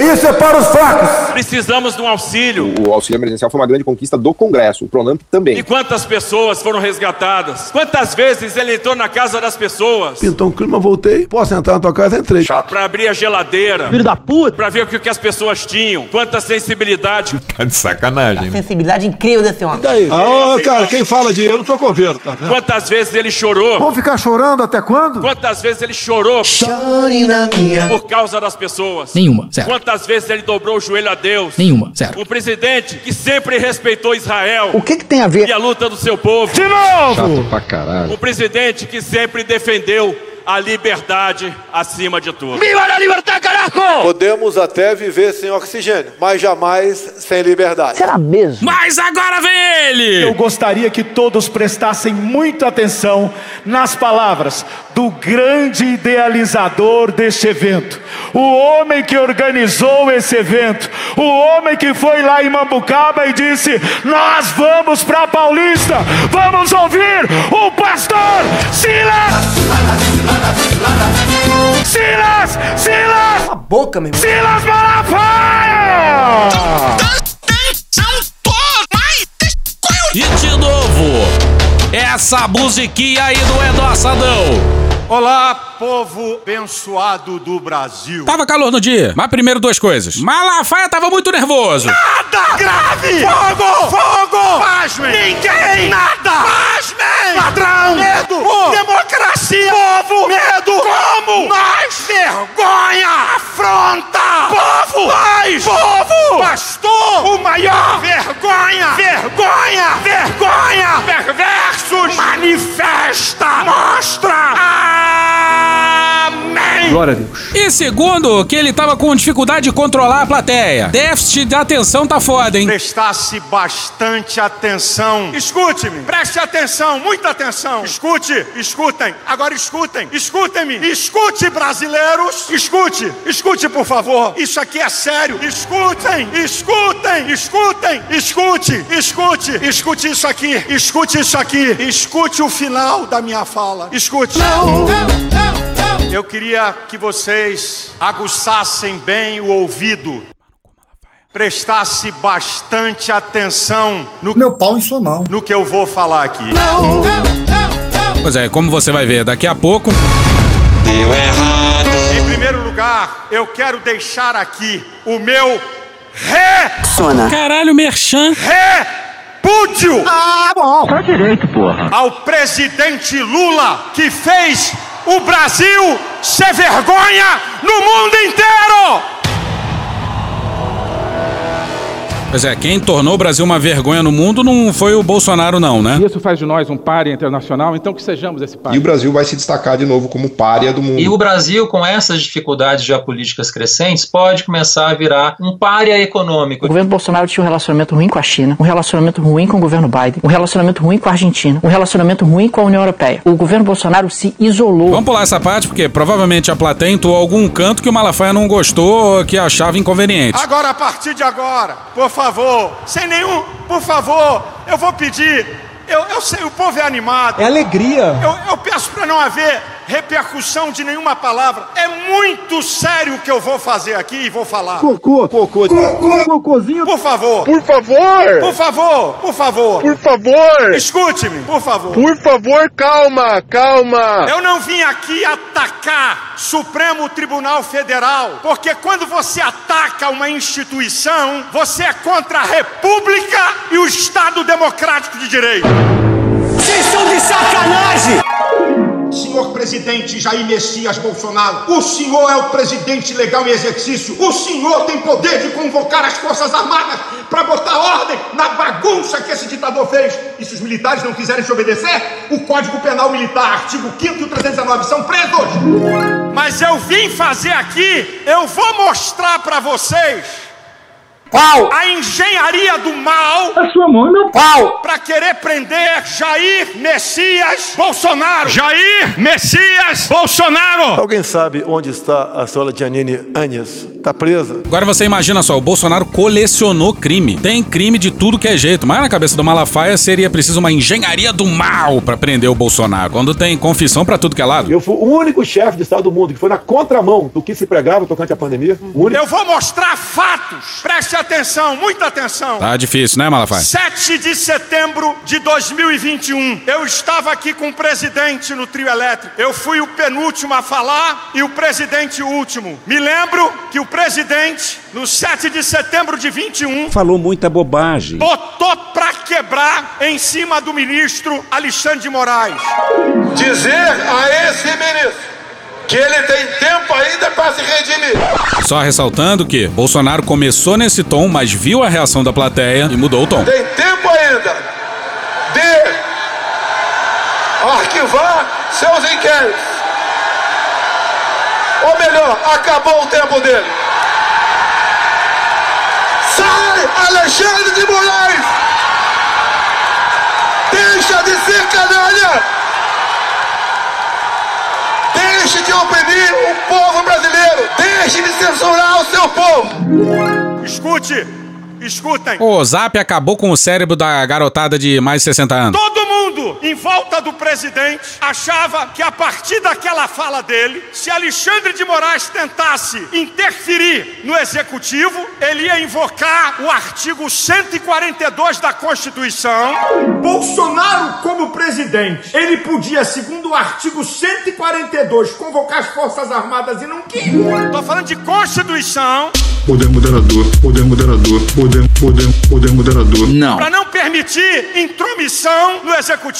Pasmem, o presidente que é chamado de truculento. Vontade de encher tua boca com a porrada. tá? Tem que ser na porrada com bosta desse. Leva um couro. Cala a boca, não perguntei nada. Só pra calar a boca atrás, por favor. Cala a boca! Tinha que matar é mais. O presidente que é chamado de truculento. Por que será? O presidente que é chamado de um cara que não negocia nada. Nós não queremos negociar nada. Michel Temer, Pastilha. patrono de Alexandre de Moraes. Como é que o senhor Alexandre de Moraes foi pro Supremo? Amizade com o senhor Michel Temer, ou não foi? Porra, caralho, porra. Procurou o presidente. O presidente atendeu. Favorito. Alguém ligou pra mim. Falou pelo telefone com Alexandre de Moraes. E o presidente cedeu e apazigou. Recuou é um eufemismo, né? Arregou. Todos nós ficamos admirados e eu disse pra ele: caramba! Nós não esperávamos isso. O presidente, na linguagem popular, fumou o cachimbo da paz. Deixa com a cara magoada. E passou pro Monark, a roda de maconheiros mais triste da história do Brasil. loucura que tá Pois é. acontecendo. A eleição acabou, Bolsonaro perdeu, Bolsonaro perdeu, Bolsonaro perdeu. É importante lembrar isso. É importante. Bem importante. Isso é importante. É importante. Silêncio! Silêncio! I order you to be quiet. Help, help, I'm being repressed. Silêncio absoluto de Bolsonaro. Bolsonaro deprimiu porque o comando do exército Não. não, não abrigou, não abraçou o golpe. Foi a expressão que eles usaram. Então ele não. Todo mundo achando, claro, tem um momento de tristeza, você perdeu a eleição. É, vai que dá pra ficar pelo. Vai que dá pra ficar pelo método E- legal. e quase deu, né? Poder- Pequenininho. É, só que quando ele viu que não ia dar, que ele ia ter que brigar e de fato tentar é, algum outro caminho, algum tipo de questionamento, segundo essas fontes ligadas a Mauro Faz Cid, ele deprimiu porque ele achou que ele tinha mais apoio do que ele tinha. E aí essa fonte, que é ligada aos militares, me disse, mas o exército nunca esqueceu quem é Bolsonaro, o Bolsonaro militar. Não atacou ninguém. Cadê você, Bolsonaro? Cadê a sua caneta? E aí, E aí, Malafaia, beleza? entra! Não, vou entrar, não, você tá meio nervoso, cara. Continua aí, continua aí o discurso. E aí, o presidente do PL, Valdemar da Costa Neto, Valdemar da Costa Neto, já foi condenado no mensalão, tá citado, citado não, tá bastante avançado as citações dele no tocante à Lava Jato. entra com uma petição no Tribunal Superior Eleitoral questionando o resultado das urnas. Nós tínhamos uma dúvida com as urnas, não conseguimos provar, também não conseguimos levar uma prova robusta. O que acontece? Alexandre de Moraes dá uma multa de deboche, 22 milhões de reais, o número do PL. Aí tive aquele problema todo com o tribunal, passamos por aquele desastre lá que foi aquela multa enorme de 23 milhões, 23 milhões, que deu um prejuízo danado para nós aí que vai fazer falta. Quem mandou? Quem mandou? Quem mandou? Se fodeu. O ministro aplicou uma multa de quase 23 milhões de reais e condenou a coligação do PL por litigância de má-fé. Segundo a decisão, os partidos descumpriram a determinação judicial de acrescentar ao pedido de verificação extraordinária os dois turnos das eleições. Moraes entendeu ainda que o PL e a coligação não apresentaram indícios e circunstâncias que justificassem a instauração da verificação. Segundo o ministro, ficou comprovada a má-fé dos partidos envolvidos ao apresentar um pedido, abre aspas, ostensivamente atentatório ao Estado Democrático de Direito e realizado de maneira inconsequente com a finalidade de incentivar movimentos criminosos e antidemocráticos, fecha aspas. A equipe técnica do TSE publicou um documento que rebate os argumentos apresentados pela coligação do Partido Liberal e conclui que não há razão técnica para invalidar ou levantar suspeição dos votos em urnas de modelos anteriores a 2020. Malafaia atacou o sistema eleitoral de todas as formas, mas a gente vai poupar vocês dessa parte. Concordamos? Bolsonaro calado. Calado é um poeta, né? Foi embora pra América. Mulher Maravilha, Superman. Sem atacar ninguém, ninguém, ninguém, ninguém. Sem falar mal de ninguém. Paz, tranquilidade. Não sou Jairzinho Paz e Amor. Chegamos no dia 8, o fatídico dia 8. Tá aí, dona Fátima? Paderneiros. Quer dizer que eu tô arrepiado aqui. Acreditem. Que nós não concordamos. Tá querendo dizer que não concorda com a quebradeira. Mas o discurso do Bolsonaro e deles era exatamente igual. Lá no finalzão eu vou colocar uma coletânea comparando isso. Quebraram em Brasília. Começou então a narrativa de golpe. Exatamente isso. Não é eu autorizo, não. É o que eu posso fazer pela minha pátria. Não mais os ladrões de dinheiro do passado. Surgiu uma nova classe de ladrão, que são aqueles que querem roubar a nossa liberdade. Eu peço que vocês, cada vez mais, se interessem por esse assunto. Se precisar, iremos à guerra. Se precisar, iremos à guerra. Se precisar, iremos à guerra. Mas eu quero um povo ao meu lado consciente do que está fazendo e de que por quem está lutando. E pro Malafaia é tudo armação do PT. Claro. Porque Lula saiu às pressas de Brasília e foi para Araraquara. Segundo a Defesa Civil Estadual, no dia 28 de dezembro, choveu em apenas seis horas, o equivalente a 200 milímetros. Os ministros Jader Filho e Valdez Góes visitaram Araraquara a pedido do presidente Luiz Inácio Lula da Silva. A cidade de Araraquara foi fortemente atingida pelas chuvas da última semana de 2022. Agora, o município aguarda a liberação de recursos estaduais e federais para começar as obras mais importantes. O Ministério do Desenvolvimento Regional publicou no dia 6 uma portaria reconhecendo o estado de emergência. No dia 7 à noite foi anunciada a visita do Lula a Araraquara no dia seguinte. A enchente em Araraquara foi dia 28 de dezembro. Dez dias antes, ele foi avisado que ia ter baderna? Outra pergunta: cadê os vídeos gravados pelas câmeras do governo? Cadê eles? Calma, filho da puta! As imagens externas foram todas entregues, todas. Eu não sei de onde surgiu essa ideia de que faltam imagens. Não, sobram imagens sobre o 8 de janeiro, inclusive as do Ministério da Justiça. É, houve dois ou três ofícios encaminhando isso à CPI, estão lá 160 horas mais ou menos de filmagem. Agora, eu lembro que o Ministério da Justiça não foi invadido em nenhum momento. Então as câmeras, grande parte delas, funcionam por movimento, ou seja, se não há movimento, elas não, não ligam. E outras tantas foram examinadas pela Polícia Federal e foram consideradas desnecessárias pela Polícia Federal porque eram corredores vazios, já que não houve invasão no Ministério da Justiça. Isso aconteceu também no Senado, aconteceu no GDF e em outros órgãos. O contrato dispunha sobre conservação em 30 dias. Sete meses depois, é claro que não já havia essas imagens internas inúteis de corredores ou de câmeras que, obviamente, não foram nem acionadas. Então, todas as imagens foram entregues à CPI. Cadê os vídeos? Que tom é esse, cara? Baixa a bola pra caralho. Cadê os vídeos que estão em posse de Alexandre de Moraes? O povo tem que saber Calma. quem tá por trás dessa safadeza e daquela baderna. Safadeza por trás, por trás. Safadeza por trás, por trás. Putaria tá aqui, ó. Putaria? Sexo E selvagem. aí eu digo uma coisa pra vocês. Garibaldo do telhado do Bilu Teteia. O ministro da Justiça, Flávio Dino, Não esquece de ninguém. assistia da janela, não fez nada. Malafaia apelou pro Marquinhos da Inteligência. Você é um lixo, seu lixo de ministro. Esse lixo de ministro aqui. Você é uma vergonha pro Brasil. Você é um lixo, seu covarde. Pronto, tá É bom. o mesmo papinho do Marquinho Duval na CPI do dia 8. Aí, por falar nisso, o Marcos Duval foi barrado no trio principal. Depois de muito tentar, só conseguiu subir no trio auxiliar. Vamos poupar você de boa parte da retórica do Malafaia porque ninguém merece. Ninguém merece. O Clesão, membro da minha igreja. Faz sentido. O sangue de Clésio tá na mão de Alexandre de Moraes e ele vai dar conta a Deus. Mas aí é daí pra baixo. Malafaia lista várias vezes em que supostamente a esquerda teria vandalizado prédios públicos ou confrontado o STF e que ninguém teria feito nada. Nada! Propondo a narrativa de que não eram golpistas, mas só vândalos e baderneiros. 2017.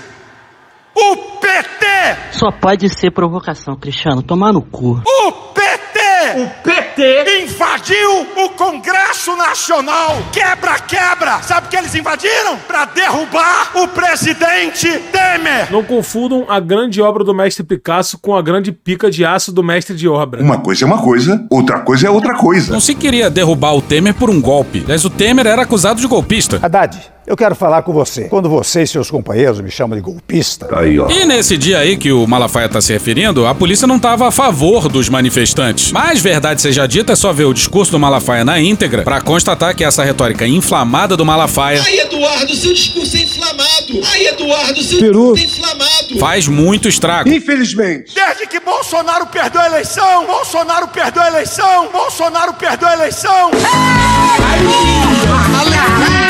Sem fazer nada. Ah, e outra coisa, Malafaia ficava falando que já ia terminar, já ia terminar, e não terminava nunca. Eu já tô encerrando, mas eu tô terminando a minha palavra. Eu tô encerrando que eu vou fazer uma oração aqui. Eu vou terminar a minha palavra e vou orar. Eu termino pra orar, mas eu vou terminar antes de orar. Anda logo, porra! Um Estado democrático de direito, como Estados Unidos, Alemanha, França, Itália e vai por aí afora. Ninguém tem medo de falar em manifestação. É, tinha muito republicano com medo de falar no discurso do Trump naquele 6 de janeiro. Por que será? Por que será? It's very sad. Olha o que está acontecendo no Brasil. O quê? Deputado com medo de falar. Não fode, meu irmão. Senador com medo de falar. Não fode, meu irmão. Brasileiros com medo de falar. Não fode! Essa sonoplastia aí traz todo um ar tenebroso pro discurso de forma bastante. Estrategicamente discreta. Escute. Porra, tá foda manter a atenção mesmo, né, Malafaia? Alexandre de Moraes disse que a extrema-direita tem que ser combatida na América Latina. Tá certíssimo. Como? Como? Malafaia, tu come rabada? Como? Come língua? Como? Come moela, miúdo de frango? Como? Valeu, obrigado, fico te devendo, hein? Não precisa nada disso. Tá bom, obrigado de qualquer forma. Como? Como? Como? Como? Como? Chega! O ministro do STF tem lado. Mas é, Esse radicalismo escroto aí tem que ser combatido mesmo, pô. Ódio e nojo. Sempre lembrando que o Alexandre de Moraes é um cara de direita ou de centro-direita. No mínimo dá pra dizer que ele não é de esquerda, não, hein? É só da cabeça maluca do Malafaia dos seguidores dele. Extrema esquerda. Não é, Malafaia? Ele não tem que combater nem a extrema direita, nem a extrema esquerda. Você quase não tem extrema esquerda no Brasil, né? Vamos combinar? Compara o tamanho da extrema esquerda ou da esquerda radical com o tamanho da extrema direita, porra. E a língua solta do Barroso foi bem aproveitada pelo Malafaia. O presidente do, do, do STF, Esqueceu-se. ministro Barroso, Barroso é um mentiroso, sem caráter. disse: Nós derrotamos o bolsonarismo. Isso é uma vergonha! Calma aí, cara. Nós derrotamos a censura, nós derrotamos a tortura, nós derrotamos o bolsonarismo. Não pode, cara. O bolsonarismo no Brasil queria dar um golpe. E sim, parte do STF foi decisivo nisso. As instituições dormiram furiosamente, mas tardiamente dois ou três ministros se colocaram como a barreira final contra esses caras aí. Quem trata de eleições são forças desarmadas. Mas o Barroso não tem que falar isso publicamente por aí, né, porra? Sabe quem é o supremo poder dessa nação?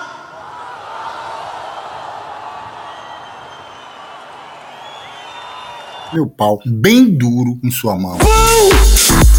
Pão de forma! Eu não aguento mais! Sabe quem é o supremo poder dessa nação? O povo! Todos nós temos que nos submeter ao povo! O povo é o supremo poder! Luiz Inácio Lula da Silva está eleito presidente da República. Toda essa engenharia do mal, toda essa maldade contra Bolsonaro, covarde, Covarde frouxo, covarde frouxo. ao arrepio da lei e da Constituição! Malafaia falou em maldade e covarde pra defender um sujeito que idolatra o Ustra e que não tomou e nem vai tomar nenhum tapa na cara, não foi torturado, nada disso. Mas, presidente, você com Deus é maioria sempre. Mas ele perdeu. Tem carisma, mas perdeu. E aí? E eu vou dizer uma palavra que eu disse pra você algumas vezes no telefone. Qual? Eu não desejo isso pra você, mas vou te deixar aqui uma palavra. Calma. Se eles te prenderem, Dizer aos canalhas, serei preso. você vai sair de lá exaltado. Eles acham que a história do Bolsonaro é a história do Lula. Sabe, sabe, sabe. Você vai sair de lá exaltado. Se eles te prenderem, não vai ser para tua destruição, mas para a destruição deles. Eu nunca serei preso. Me perguntaram, pastor, Garibaldo do telhado do Bilu Teteia. o senhor não tem medo de ser preso? Eu respondo: sim, sim, sim, sim. Jair Messias Bolsonaro, o maior perseguido político da nossa história. Usa drogas pra caralho. Caralho. Ter medo de ser preso por defender a sua liberdade e a liberdade do povo brasileiro é honra pra mim. É honra pra mim. Não tenho medo de ser preso. Esse aí tá doidinho pra ser preso. Vergonha é se calar. Vergonha é se esconder. Vergonha é fugir. No penúltimo dia de governo, o presidente Bolsonaro fez uma live antes de embarcar para os Estados Unidos. E, de novo, o discurso menos religioso até aqui foi do político Malafaia. Não temerei o que me possa fazer o homem. Deus abençoe você. Deus abençoe tua família. Deus abençoe a querida pátria brasileira. Pátria brasileira. Pátria brasileira. Que desgraça, senhoras e senhores. E já vai aí nosso pedido de desculpa por esse episódio. Mas a culpa não é nossa, a culpa é do Brasil. Estou no limite, Brasil. Aí nessa hora aí o Malafaia morde os lábios de emoção. Nojento. Deus nos livre desses homens maus. É, começar por alguns pastores, né? Eu sou desafinado, eu sou desafinado. Só pode ser provocação, Cristiano. Tomar no cu. Mas eu vou terminar antes de orar cantando um pedacinho do hino da independência. Não, brother. Brava gente brasileira. Que merda, hein? Ou ficar a pátria livre ou morrer pelo Brasil. Ah, morre, diabo! Algo mais importante que a nossa própria vida. É essa nossa liberdade. Mais importante que a vida é a liberdade. Porque a vida sem liberdade não existe. Tem um homem ou uma mulher sem liberdade não tem vida. Juro dar a minha vida pela nossa liberdade. Ou ficar a pátria livre ou morrer pelo Brasil. Mais uma vez. Não. Mas é como diria o Magno Malte, morte é lucro. Eu prefiro morrer. E acabou o Malafaia, olha o que, que veio em seguida. Gente, a Bíblia fala que Sadraque, Mesaque e Abidnego... Pô, o cara inventou esses nomes e falou com convicção, só pode ser, pô. Deus não os impediu de entrar na fornalha, mas o Senhor o impediu de que o fogo o pegasse. Deus é um cara gozador, adora brincadeira. Pegasse! Pegasse! Pois é, de novo, essa música não foi a gente que colocou não, hein? E essa lisergia aí é um oferecimento da transmissão feita pelo canal do Malafaia. Deus não impediu que Davi enfrentasse Golias. Chato pra caralho. Pô, de novo Davi, cara. Meu Deus, a gente vai cansando, sabe? É, novela da Record essa porra? A cidade de Davi. Poucos reis da história foram tão marcantes como Davi. É uma trajetória extraordinária, de jovem pastor a rei de Israel.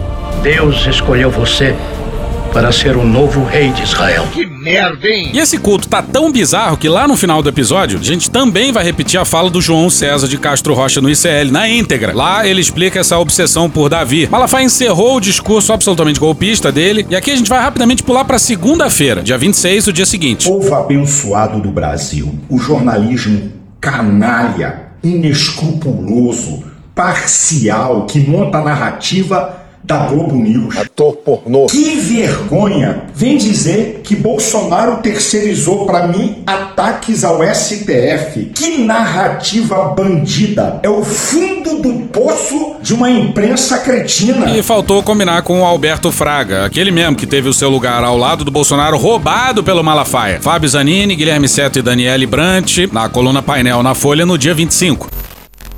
Abre aspas, ele saiu do tom. Todo mundo lá em cima do caminhão de som ficou surpreso. Não foi para isso que viemos aqui, fecha aspas. Isso é uma vergonha, gente. Isso é uma afronta à inteligência. Querer produzir uma narrativa mentirosa para me atingir e atingir o presidente Bolsonaro, eu combinei porcaria nenhuma. Será que não deu para ver que aquilo saiu do coração? Meu pau em sua mão. E passemos ao ex-ministro do Bolsonaro e atual líder da oposição no Senado, Rogério Marinho. Abre aspas, Malafaia não é da política. Todo mundo que é da política falou com moderação. Malafaia falou como pastor, fecha aspas. Se quem é da política fala com moderação, então Bolsonaro não é político? Mas o Malafaia não gostou nem um pouco dessa fala. E disse que o Marinho é. Um tucano infiltrado no PL. Pois é, um tucano. Ou seja, na cabeça do Malafaia é um. Comunista! E olha o que, que o Bolsonaro falou ainda em cima do trio elétrico sobre a retórica do Malafaia. O vídeo foi feito pelo Metrópolis. O áudio tá bem ruim, então eu vou ler em cima. Presidente, o que o senhor achou da fala do Malafaia que foi mais exaltada? Do Malafaia foi fatos, fatos. Não, no meu entender, ele não extrapolou em nada. Foram fatos, e isso você tem que respeitar, faz parte da história. Mas e quando ele falou que o Alexandre de Moraes arquitetou uma. Não vou! Fatos, fatos, fatos. E vamos com ela! Carla Zambelli! Já a deputada federal Carla Zambelli, do PL de São Paulo, diz que o pastor discursou sabendo dos riscos que corria. Abre aspas, será que vão ter coragem de prender um líder religioso como ele? Fecha aspas. Essa é a grande aposta do Malafaia. Ele faz tanto para ser preso pelo Xandão, que só pode fazer parte da estratégia dele posar de Marte. Mas sem morrer, né? Claro, aí morrer não é lucro. E isso tem muito a ver com essa movimentação da base evangélica no país, muito bem colocada lá atrás pelo Leonardo Rossato. E saiu notícia dando conta de que antes desse discurso aí, teve uma chamada telefônica entre o Malafaia e o Gilmar Mendes. Aconselho-te a não referir o meu nome quando andares a resolver esse assunto. E pelo visto. Deu errado. Mas agora vamos pro Bolsonaro. E vamos fazer o favor de não colocar aquele locutor e vamos ignorar boa parte do discurso do Jair. Jair! Porque esse episódio já tá traumático o suficiente. Tá todo mundo louco. E o discurso dele foi insuportável, aquele blá blá blá de sempre. Pouquíssimos causam tão males, tão males, tão males a todos nós. Deixa com a cara magoada. Que a Bíblia brasileira, Bíblia brasileira, que a Bíblia cristã. Ah, bom. Depois vim para o Heisen, o Heisen, o Heisen, aqui em São Paulo. Parece até um helicóptero pousou em cima da tua cara. Aqueles momentos de rara lucidez. É verdade. Quem sou eu? Mais escroto que limpar cu com lixo. Muitas vezes discursando para as paredes. That's insane. Bolsonaro, quando gosta de uma frase, repete até o cu fazer bico, né? Puta que pariu. Órfãos de pais vivos. Vambora. Nós devemos fazer tudo o que está ao nosso alcance. Nós ainda podemos fazer muito pela nossa pátria. Não é eu autorizo, não. É o que eu posso fazer pela minha pátria. Mas essa confissão aqui é sempre hilária. Em 2014, disse que seria presidente da República lá no Sagrado Pátio, Sagrado, Sagrado, Agora coéquio. da Academia Militar das Agulhas Negras em Resende. Nós temos que mudar esse Brasil, tá ok? Alguns vão morrer pelo caminho, tá? Mas eu estou disposto em 2018, seja que Deus quiser, tentar jogar para direita esse país. Em qual país do mundo uma candidatura presidencial é lançada na academia militar? Brasil! Brasil bagunça. E não foi num dia qualquer, não. Era dia de formatura de cadetes. Todo o alto comando tava lá. E pra que isso acontecesse, ele tinha que ser autorizado. E Bolsonaro fala isso sem o menor pudor. Sou ousado! Lançamento de uma candidatura política dentro de uma instituição militar. Política não pode estar dentro do quartel. Se entra política pela porta da frente, a disciplina e a hierarquia saem pela dos fundos. O então comandante da academia é hoje comandante do exército. bolha militarista, da bolha de direita, da bolha conservadora. Que disse que não sabia de nada, coitado. Diz aí, Piero. Quem conhece um pouco a dinâmica militar de dentro de um quartel, sabe que é impossível isso acontecer sem a conivência do comandante da academia. Escolhi, após a posse, ministros técnicos, técnicos, técnicos. Damares. Técnico. Ernesto Araújo. Técnico. Salles. Técnico. Osmar Terra. Técnico. Vélez Rodrigues. Técnico. Weintraub. Técnico. Marcelo Álvaro Antônio. Técnico. Onyx Lorenzoni. Técnico. Milton Ribeiro. Técnico. Eduardo Pazuello. Técnico. Marcelo Queiroga. Técnico. Mário Frias. Técnico. Flávia Arruda. Técnico. Gilson Machado. Técnico. João Roma. Técnico. Braga Neto. Técnico. Eduardo Ramos. Técnico. Paulo Guedes. Técnico. Ciro Nogueira. Técnico. Roberto Alvim. Técnico. Sérgio Camargo. Técnico. Augusto Heleno. Técnico. Carlos Decotelli. Técnico. Rogério Técnico. Chega! Como o governador de São Paulo, Tarcísio de Freitas. Como secretário, como deputado, como ministro. E não só foi obras de infraestrutura, não. Obras também em portos e aeroportos, que são de infraestrutura. Isso é maconha. É Nando Reis isso aqui? O... Qual que é o Nando Reis? Nando Reis. Nando Reis. Nando Reis isso aqui? Isso é do Nando... Isso é dele? Nando Reis. Conheço. Aprovamos o Bolsa Família. O Bolsa Família. Olha só. O Paulo Guedes foi um gigante na economia. Terceiro ano já decola. O Brasil começando a decolar. A economia está de novo decolando. A economia está bombando. Eu acho que a economia está voando. O Brasil está decolando. O Brasil está decolando de novo. O Brasil estava começando a decolar. Depois daquela coisa que aconteceu em outubro de 22. Luiz Inácio Lula da Silva está eleito presidente da República. E vamos considerar isso uma página virada na nossa história. Aí, um minuto e meio depois. Nós podemos até ver um time de futebol sem torcida ser campeão, mas não conseguimos, não conseguimos entender como. Como? Existe um presidente sem povo ao teu lado. Tirar o Lula da cadeia, tornar elegível para ele ser presidente na fraude. Quanto nós nos emocionamos como que, quando cantamos. É droga. E com isso. E que é isso?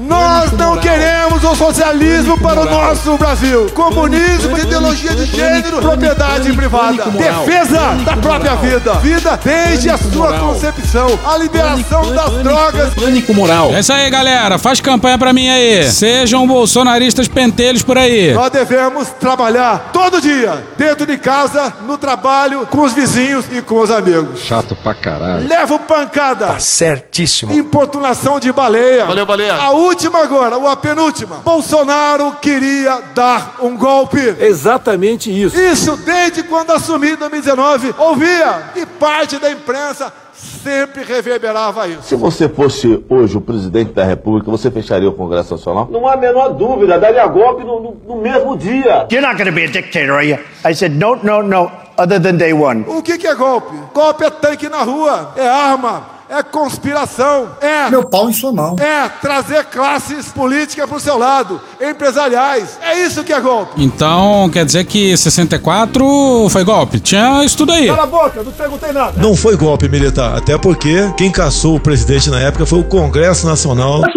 E hoje em dia são poucos os golpes com tanque, coisas assim, né? Melhor exemplo disso é o Orbán. Nosso prezado primeiro-ministro Orbán. Nos afinamos em praticamente em todos os aspectos. Acredito no prezado Orbán, que eu trato praticamente como um irmão, dadas as afinidades que nós temos. Aí, ó. E fora isso, por que me continuam me acusando de um golpe? Agora, o golpe é porque tem uma minuta de um decreto de estado de defesa. Nessa hora, o advogado Bolsonaro tinha que ter desligado o sistema de som. Golpe usando a Constituição? Eu sou realmente a Constituição. Tenho da santa paciência. Ah, vai pra puta que eu pariu, porra. Golpe usando a Constituição. Poder moderador, poder moderador, poder, poder, poder moderador. Deixo claro que estágio de, de, de, de sítio começa com o presidente da República convocando os conselhos da República e da Defesa. Isso foi feito?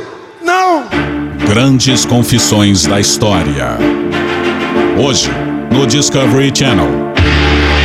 Bolsonaro fumou, mas não tragou, tá ok? Restou a defesa do Bolsonaro falar em confusão na linha do tempo. Como se diz em alemão, eine grosse Confusão. Isso e que Bolsonaro não confessou que sabia das minutas ainda em 22. Bolsonaro tava, segundo seus advogados, se referindo a 2023. Mas porra, toda essa fala aí versa claramente sobre 2022, quando ele ainda era presidente, porra. Fode, porra! Senão ele nem teria como convocar nada. Faz algum sentido para você isso? Pois bem. E esse desespero dos advogados mostra bem o tamanho da confissão do mais genial dos presidentes brasileiros. Esta azêmola que se incrimina cada vez mais. Só pode ser de propósito essa porra. Apesar de não ser golpe, É sim. o estado de sítio não foi convocado ninguém dos conselhos da República e da Defesa para se tramar ou para se botar no papel a proposta do decreto de estado de sítio. Todo mundo discutiu golpe nas Forças Armadas. E o golpe do Bolsonaro é no plural, são golpes. É a desestabilização sistemática do sistema eleitoral, é a radicalização da sua base com um patrocínio do Exército Brasileiro. Bolsonaro tentou roubar a eleição de tudo que é jeito e depois de derrotado ainda tentou virar a mesa. Ele só não fez isso, na minha opinião, porque os generais são democratas.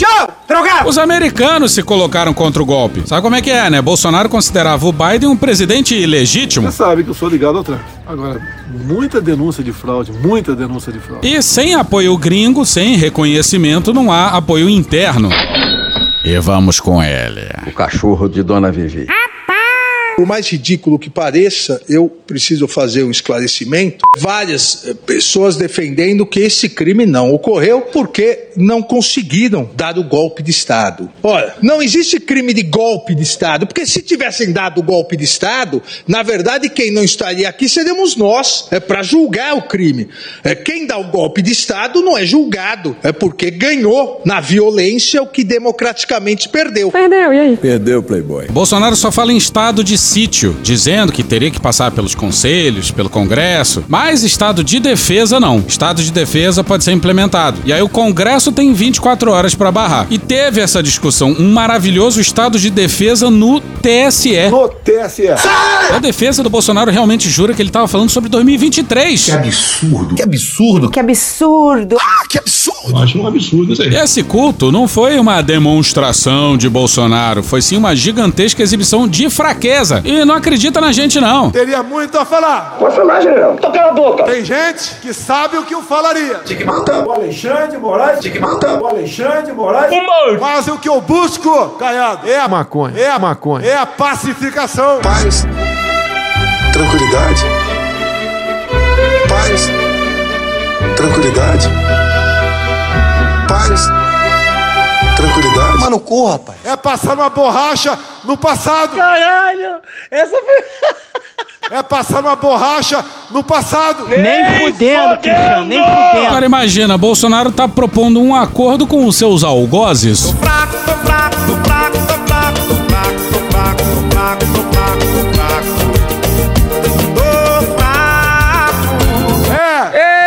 Buscar maneira de nós vivermos em paz. E olha só, Bolsonaro quer paz, mas os seus apoiadores querem um golpe, um livramento. Eles não aceitam o Lula e agora o Bolsonaro quer conciliar. Obviamente todo mundo ficou puto da vida com ele. Eu queria deixar claro que eu fico puto. Eu, sinceramente, fico muito puto. Alô, Luiz Inácio! Alô. Essa aqui a gente gostou, hein? Mas é um pouco do jeito do Bambam, sabe? Fortão, achando que pode tudo, e vamos lá, e vamos lá, e vamos lá. Agora que a porca entotou o rabo, os bichinhos estão pianinho. Não? Agora é a democracia, agora é, é estado de paz. Agora, eles não têm paz, eles mentem o tempo inteiro. Mentem o tempo inteiro. Mentem. Se a gente pudesse medir por quilômetro a quantidade de mentira que eles contam, a gente daria uma volta em todas as galáxias. Do tamanho de um cometa. Isso aí saiu de uma entrevista pro Kennedy Alencar, que deve entrar em algum episódio futuro aí. É. É. Não continuamos sobressaltados. Imagina a decepção da plateia. Recuou é um eufemismo, né? Arregou. É. É. Por parte do parlamento brasileiro. Nicolas, Gaia, Zuco, Feliciano, meus colegas aqui do lado. É uma anistia para aqueles pobres coitados que estão presos em Brasília. Sabe como é que é, né? Uma anistia ampla, genera... quer dizer, geral e restrita. E me parece muito que isso aí é Bolsonaro colocando pressão na bancada bolsonarista do Congresso. Ou aí vocês que dependem da minha popularidade, faz uma anistia aí pra esse pessoal e pra mim também, pra mim também. Nós não queremos mais que seus filhos sejam órfãos de pais vivos. Eita porra, Ei, gostou mesmo essa porra, né? A conciliação nós já anistiamos no passado. Quem fez barbaridade no Brasil? Quem que fez barbaridade no Brasil no passado, Jair? Anistia é o caralho. Anistia é o caralho. Hein? Anistia é o caralho. Anistia nunca.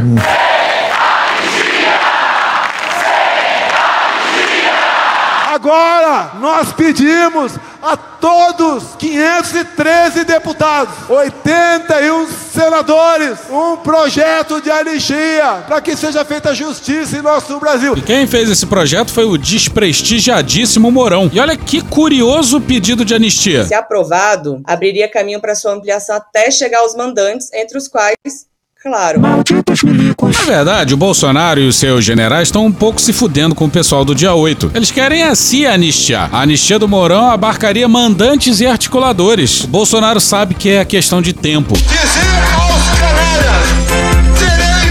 E aí ele desesperou. Mínimo da razoabilidade. Da razoa, da razoa, razoa, razoabilidade. Muito bom, muito bom. Esses pobres coitados que estavam lá no 8, 8, 8 de janeiro. Pobres coitados, pobres coitados. Teu cu! E após esse pronunciamento, a gente pede a Deus que ilumine a todos, até aqueles poucos ou raros que nós não gostamos, para que volte a normalidade, que volte a pensar com o coração. Ai, que fofo! Que fofo! Malafaia e Bolsonaro só pensam com o coração.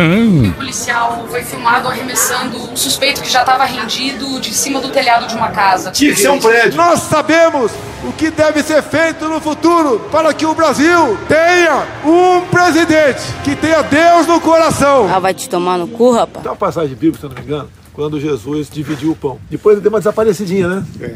Daí o povo foi atrás. Foi atrás de Jesus para quê? Para mais benefícios pessoais. Fizeram a ligação com o PT, dando bolsa, bolsa isso, bolsa aquilo. Que ame a sua bandeira. A minha continência, a bandeira americana. Que se emocione quando canta o seu hino nacional. É mentira. Várias vezes o Bolsonaro não cantava o hino e não era porque ele estava emocionado, não. E esses critérios aí parecem demais com ele, né? Nós temos sim um presidente e um governo que acredita em Deus, que respeita os seus militares e ama os seus policiais. O Brasil tem um presidente que acredita em Deus. Hoje nós temos um presidente, um governo que acredita em Deus. Foda-se. Que respeite a família brasileira. Na política, eu sou imbrochável. Não é só na política, não.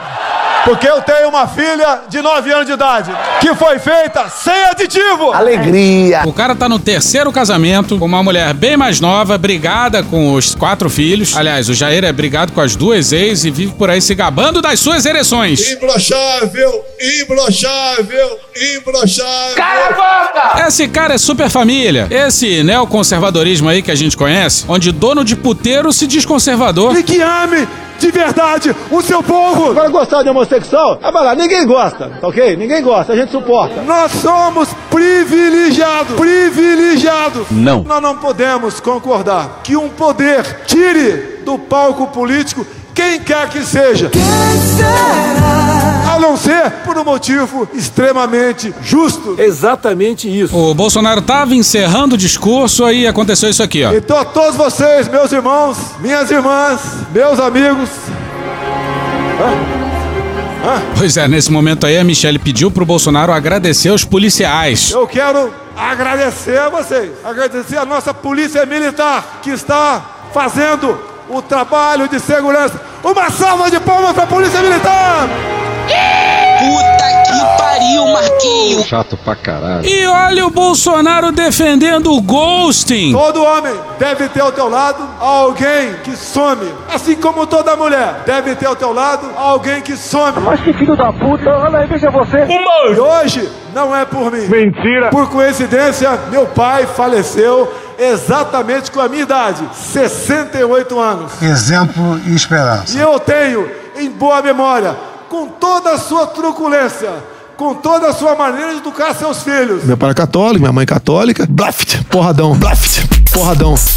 Blaft, porradão. Meu pai é católico. Blaft, porradão. Blaft, porradão. Muito obrigado, muito obrigado. Maravilhoso. Muito obrigado, Paulista. Muito obrigado, São Paulo. Muito obrigado, Brasil. Nessa hora aí o Bolsonaro aponta pro céu com os dois braços. Ele é um escolhido de Deus. Um beijo das mulheres e um abraço dos homens. Um abraço hétero. Um abraço hétero. Mandar um abraço hétero. O Bolsonaro acabou seu discurso e. E agora, minha gente, eu gostaria de pedir, Jair, como carinhosamente todo mundo te chama. Porque é o nome dele? Jair! Vamos todos dar as mãos aqui agora.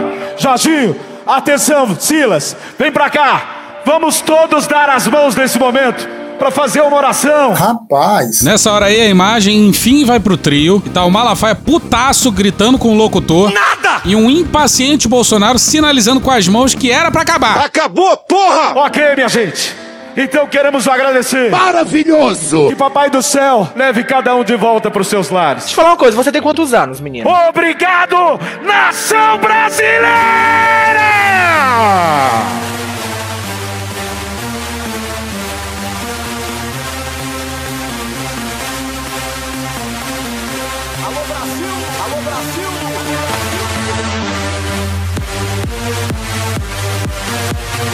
Olha essa merda. Que quadro miserável da história, hein, senhoras e senhores? E acabou essa desgraça de culto. E vai mais um pedido de desculpa e mais um. Foi mal, tava doidão. Foi mal, tava doidão. Mas a culpa é do Brasil. Tá, agora discretamente viremos de página.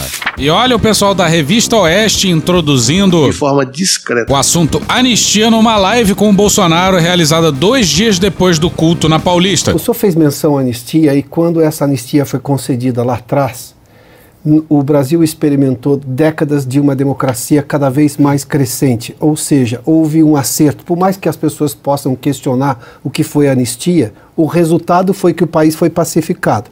Tivemos, obviamente, todos os embates políticos que são próprios da democracia, problemas econômicos que foram resolvidos também com muita discussão. É, por que, que o senhor acha que neste momento, apesar da experiência, por esse aspecto extremamente bem sucedida da anistia, o senhor acha que não vem essa decisão de quem poderia vir?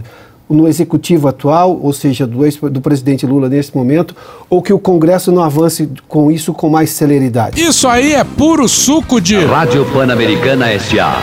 Jovem Pan 1. Tem relação nenhuma entre a saúde da democracia brasileira e a existência da anistia. Olha, o executivo não tem interesse em aprovar uma anistia, mesmo sabendo de pessoas humildes que estão sendo condenadas né, por uma pena muito alta. A malandragem aqui. O Bolsonaro, ele mesmo, demorou mais de um ano para pedir anistia pro pessoal que destruiu as sedes dos três poderes. E só fez isso incluindo aí os articuladores e mentores do golpe. Para cima de um apaziguamento, né? uma anistia, e isso tem que vir mais do lado de lá. Eu sei que o parlamento é, é o ente que decide essa questão, mas partindo do executivo seria muito bem-vindo. Eu acho difícil e eu falei uma coisa ali que eu acho que toca, né? Muita gente. Temos hoje órfãos de pais vivos. Pô, toda hora é isso, cara. O atual governo não tem o que apresentar para a população. E se agarra nessa questão, tá?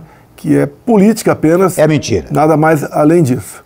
Agora você pode ver o que que o, que que o Brasil, nos últimos 14 meses, avançou. Nada. A reforma tributária é uma coisa que ainda é uma interrogação, mas na verdade aumenta-se a o peso dos impostos aqui no Brasil. Se fosse o Bolsonaro aprovando, ele estaria pedindo patriotismo dos empresários. Mas o mercado tem que dar um tempinho também, né? Um tempinho também, um pouquinho de patriotismo não faz mal a eles, né? E o Bolsonaro falando da transposição do Rio São Francisco é maravilhoso. A água do Nordeste nós levamos, trabalho bastante difícil, porque eu fui o primeiro governo que enfrentou aí a teto de gastos. Ele é burro! Teto de gastos aprovado lá atrás pelo deputado Bolsonaro. Tempo, tempo, tempo, tempo. Mas com o ministro Rogério Marinho, terminamos essa grande obra lá que começou com na cabeça de Dom Pedro II, lá atrás. Daí alguns falam, ah, o governo Lula fez 85%. Fez, fez. Fez. Caralho! Flashback. É, o presidente Bolsonaro, por exemplo, que pegou uma, aquela obra de transposição do Rio São Francisco com menos de 10% concluído, menos de 10% concluído, e em, em, três anos e meio, com uma pandemia no meio, com guerra, quase terceira guerra mundial, entregou 100% da transposição do São Francisco sem superfaturar nada, uma obra de qualidade, e tem gente que acha que isso é obra do Lula. Quer dizer, eles passaram mas 14 o governo, anos no Mas poder, o governo Bolsonaro não fez 90% da fez, obra de... Fez mais de 90%, inclusive. Fez mais de 90%, inclusive. Eles mentem. Mentem na cara dura. Mentem sem ter vergonha de mentir. And a flashback. Pois é, o Bolsonaro estava sendo entrevistado por bajuladores que nunca iam confrontar ele com esse percentual de 85%. E aí ele mesmo faz propaganda pro PT. Que loucura. E o que dizer disso aqui, hein? Ana Paula, eu acho que, de certa forma, a imprensa noticiou alguma coisa, como há pouco tempo eu não noticiava nada. Até o Fantástico fez uma boa matéria de aproximadamente 10 minutos. Quero fazer justiça aqui, apesar de renovar ao, ao Globo, né? Que eu estou à disposição para uma, duas, três horas ao vivo conversar com vocês. Pode ter certeza que você bater recorde é, de audiência. No intervalo de dois dias, o Bolsonaro pediu anistia pro Lula e estendeu a mão pra Globo. E vocês, TV Globo, o tempo todo infernizam a minha vida, porra! É ou não é fraqueza? Meu irmão, na moral. E a própria imprensa, eu acho, que eu tô vendo, eles estão acompanhando o que está acontecendo. O Brasil está afundando na economia. Roberto Campos Neto participou de um evento com empresários e representantes do mercado financeiro no Guarujá, no litoral paulista. Durante o debate, elogiou a atuação do ministro da Fazenda, Fernando Haddad, na condução da pauta econômica junto ao Congresso e disse que o fim da tramitação do novo marco fiscal, aprovado nesta terça-feira, contribui para o equilíbrio das contas públicas. E Bolsonaro diz que estado de sítio teria que ser aprovado pelo Congresso e que ele não mandou pro Congresso, então ele é um democrata. Mas repara só o que, que escapou da sua boca horrorosa. Horroroso. Vamos supor que fosse um golpe, estado de sítio. Quem daria o golpe, quem estaria dando o golpe seria o parlamento brasileiro, não o presidente. Porque o parlamento é a última palavra é, no tocante à decretação desse estado de sítio. Devo admitir que. Isso aí lembra vocês de alguma coisa? Não foi golpe militar, até porque quem caçou o presidente na época foi o Congresso Nacional no dia 2 de abril de 64. A culpa é sempre do parlamento, é sempre dos civis, nunca dos malditos milicos. E essa entrevista é um grande show de discrição por parte da bancada. Presidente, é, é, ideias chegam muito. ah, eu queria que o senhor trouxesse um pouco da sua realidade quando o senhor esteve lá no Palácio do Planalto. Eu posso imaginar que muita gente vá ao presidente mesmo assessores diretos, mesmo assessores diretos, mesmo assessores diretos. Em 500 metros, faça o retorno etílico da reta. O meu ajudante de ordem, em especial Cid, que eu tenho quatro, é o cara de confiança meu. Será mesmo? Trazendo sugestão, ideias e tudo mais. Obviamente, sugestões e ideias. Sem a assinatura executiva do presidente a determinação dele, nada avança. Isso acontece com muita frequência para tentar entender que às vezes ideias completamente estapafúrdias sequer vão adiante. Maravilhoso. O presidente Rodrigo Constantino não está aqui conosco. Claro, mas deixou uma pergunta gravada para o senhor. É um vídeo, vamos acompanhar? O Constantino. O Constantino, Bruno. Presidente, boa tarde. O sucesso da manifestação de domingo é inegável, até mesmo para a turma da esquerda. É babaca pra caralho. A pergunta que eu faço é muito objetiva. Garibaldo do telhado do Bilu Teteia? É, entre outros efeitos dessa manifestação está o resgate da esperança por parte do povo brasileiro. Ah, não. Tomar no cu. Não dá, não dá. Sai daqui. E essa aqui é nova, hein? Olha o que o Bolsonaro diz sobre a primeira reunião ministerial, aquela que foi tornada pública pelo Celso de Mello para desespero do Bolsonaro. Estava na minha frente o chip ali, tá?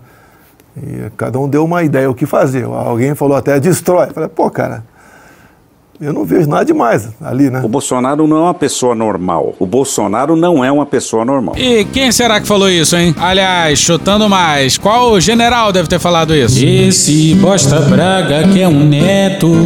Ou. General Heleno.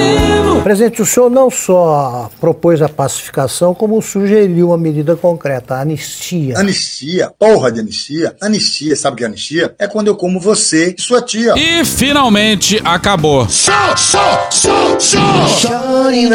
E hoje a gente fica por aqui. São três horas da manhã, dias e dias pra completar esse episódio. Obrigado a todo mundo, obrigado a todos os áudios que a gente usou aqui. Vocês sabem quem vocês são. Um abraço nos seus corações. Thank you! Se quiser e puder, pingam lá pra gente no apoia.se barra medo e delírio, no patreon.com barra medo e delírio em Brasília ou na Aurelo. Porra, doação ao caralho, porra. Não tem nem dinheiro pra me comprar um jogo de videogame, moro, cara? Assina o nosso feed no seu agregador de podcast favorito e dá uma olhada nas nossas redes sociais. E também no loja.medoedelirioembrasilha.com.br. Eu sou o Cristiano Botafogo, o Medo e Delírio em Brasília é escrito por Pedro Daltro e um grande abraço. Bora passar pano? Não. Mas bora passar menos raiva? Bora.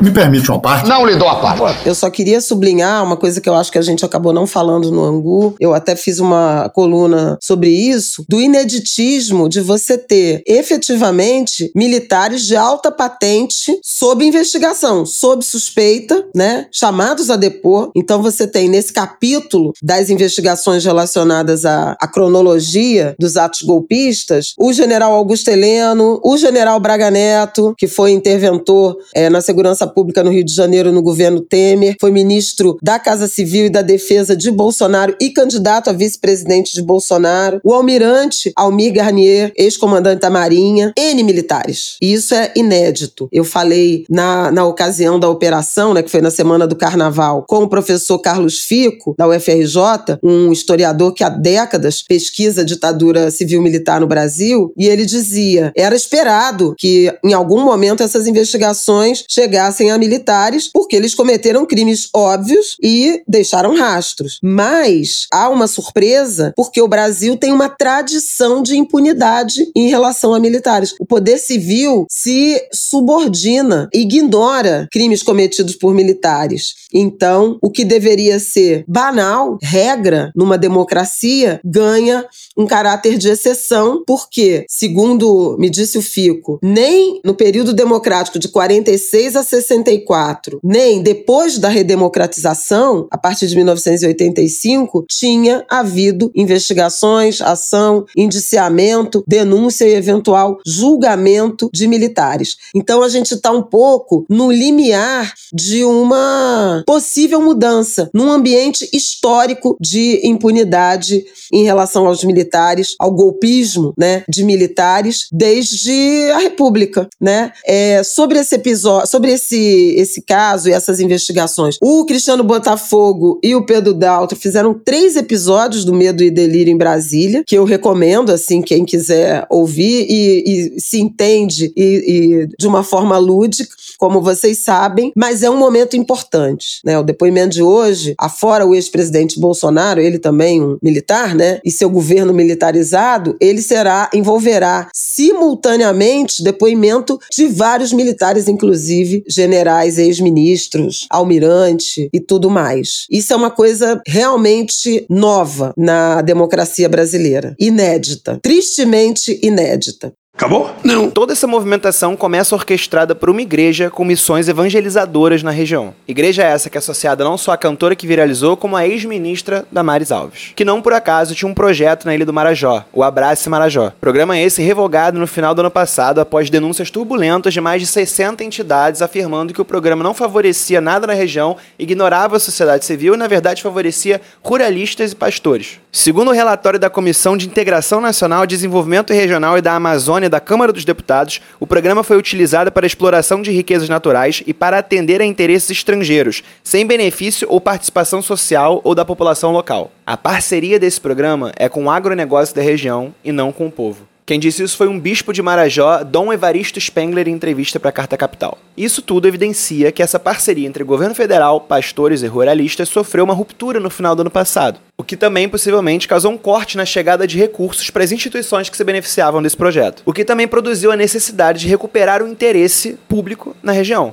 para tentar aumentar a arrecadação. A ilha do Marajó é enorme, aliás. Ela é um arquipélago de 2.500 ilhas, muitos municípios e meio milhão de habitantes. O Observatório do Marajó, uma entidade muito respeitada que monitora há anos a região, soltou um comunicado muito importante, com alguns pontos fundamentais sob a perspectiva de quem realmente entende desse assunto. Redes criminosas de exploração sexual de crianças e adolescentes e de tráfico internacional de pessoas, órgãos, animais, madeira, biotecnologia e pirataria e substâncias ilícitas operam no Marajó, na Amazônia e em todas as regiões do país. Essas redes que atuam em todo o país agem se disfarçando e ocupando instituições e cargos públicos, redes sociais, igrejas, veículos de comunicação e outros espaços onde possam manipular a atenção das pessoas enquanto continuam agindo e operando seus crimes. A propaganda que associa o Marajó à exploração e abuso sexual não é verdadeira. A população marajoara não normaliza violências contra crianças e adolescentes. Insiste nessa narrativa quem quer propagá-la e desonrar o povo marajoara. Para proteger as crianças da violência, o caminho é o fortalecimento do sistema de proteção e garantia de direitos das crianças e dos adolescentes,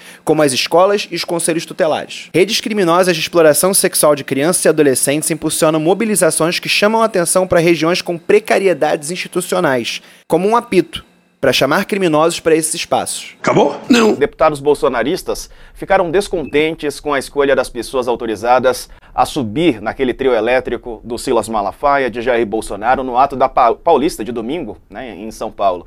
Eles disseram que fazem enfrentamento diário ao governo Lula e foram preteridos aí na Paulista. Entre esses parlamentares estão a Carla Zambelli, Ricardo Salles, que foram muito bem votados, né? Eles foram barrados ali, ali embaixo. Até o Malafaia fala: não vai subir, não adianta, só sobe quem tá com a pulseira, deu uma bronca geral. Além dos dois, Osmar Terra, Mário Frias e General Pazuello também foram barrados no baile ou barrados no trio. Que delícia! Acabou? Não. Acabou sim. Acabou? Não. Acabou sim, acabei de falar. Acabou? Acabou. Acabou. Porra, acabou! Beijinho, sigamos com muito amor e poesia. Ouve a voz do seu períneo. A boca é um ânus da face. Varanda do pum. Lexotan não se toma na veia. Essa porra é maconha? Quando você é jovem, qualquer pessoa que tem um baseado vira seu amigo. O Bolsonaro sendo atropelado. Tô de acordo. Fazer as pessoas passarem fome. É isso. Cenoura, cenoura. Mais ou menos isso. Que porra é essa aqui? É maconha essa porra? Quem fuma 200 baseados? Muita gente. Muita, mas muita gente. Conversa de bêbado. Nem todo artista é maconheiro, mas todo maconheiro é um artista. Algum delírio. Presunto Parma, vamos lembrar, não é qualquer presunto. Não é proibido no Brasil transar. Antigamente as pessoas ainda coçavam a virilha, hoje nem isso coça mais. Pegue sua Toyota, empurre dentro do seu cu. Um opalão, um chevette, um gol bolinha. Vai deixar eles mijarem em cima de você. Lixo. Arrombado. Vai entrar o grosso. O grosso chegou! Ai, que dor no meu pau! Eu sou um especialista em pau. É a piroca. Ela é bastante extensa. Veja a gramatura. Você não sabe como eu ficava feliz quando eu vi um trabalhador mostrar uma pica. Também entra, também entra. Cadê os machos? Eles têm um pênis. Pistolão bonito, né? Há controvérsias. Contém ovos. Não esqueça de lavar os testículos, a virilha e o ânus. 95% da população mundial faz errado a limpeza do ânus. Anos. Os galináceos têm pênis. Tem graça esse final? Não, né? Desculpa. Desculpe. Desculpe. Desculpe. Desculpa. Desculpe. Desculpe.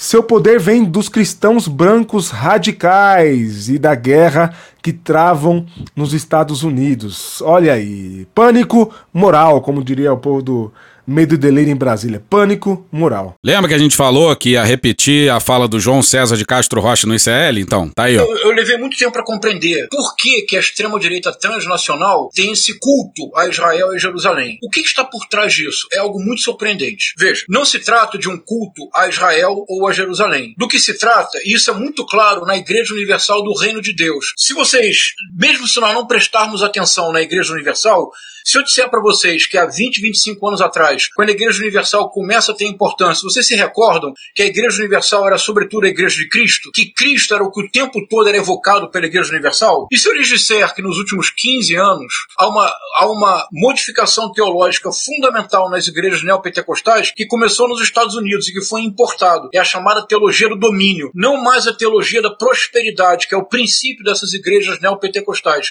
mas a teologia do domínio. Rodrigo, quando eu realmente compreendi o que é a teologia do domínio, eu caí da cadeira. Veja, eu vou tentar ser o mais sucinto e claro possível, porque é muito importante que se entenda isso. É assim, uma transferência teológica. As igrejas neopentecostais não mais são igrejas de Cristo, porque Cristo já era contraditório com a teologia da prosperidade, mas com a teologia do domínio, que é uma teologia do domínio político e da imposição violenta da própria fé e do próprio Deus sobre todo aquele que pensa de forma diversa. Então, vejam o que acontece hoje nas, nas igrejas neopentecostais.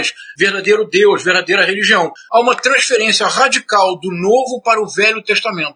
Mas no Velho Testamento não é Moisés, o sábio que conduz o povo no deserto para a libertação. Não é Jó, aquele que aprende com sofrimento a amar ainda mais o seu Deus. Não é José, aquele que perdoa os irmãos. Não é Salomão, o Senhor da Justiça, capaz de dirimir questões impossíveis usando o bom senso e buscando sempre a justiça. É o Deus para da fúria, a extrema né? direita é isso. William, para a extrema direita transnacional, o modelo, e você verá, Rodrigo, Netanyahu, Trump, Bolsonaro, Javier Milei, o modelo é Davi. Mas não o Davi, aquele que derrota Golias, usando a astúcia e não a força. É o Davi, senhor de exército. É o Davi, senhor do império. É o Davi, aquele que uma vez, observando uma mulher no seu banho de purificação, por ela se encanta a possui, a violenta, Betsabá, Batsheva, Betsabé, como se quiser pronunciar. Um problema, ela engravida. Problema maior, ela é casada. Problema se multiplica, ela é casada com um soldado do exército de Davi, Urias.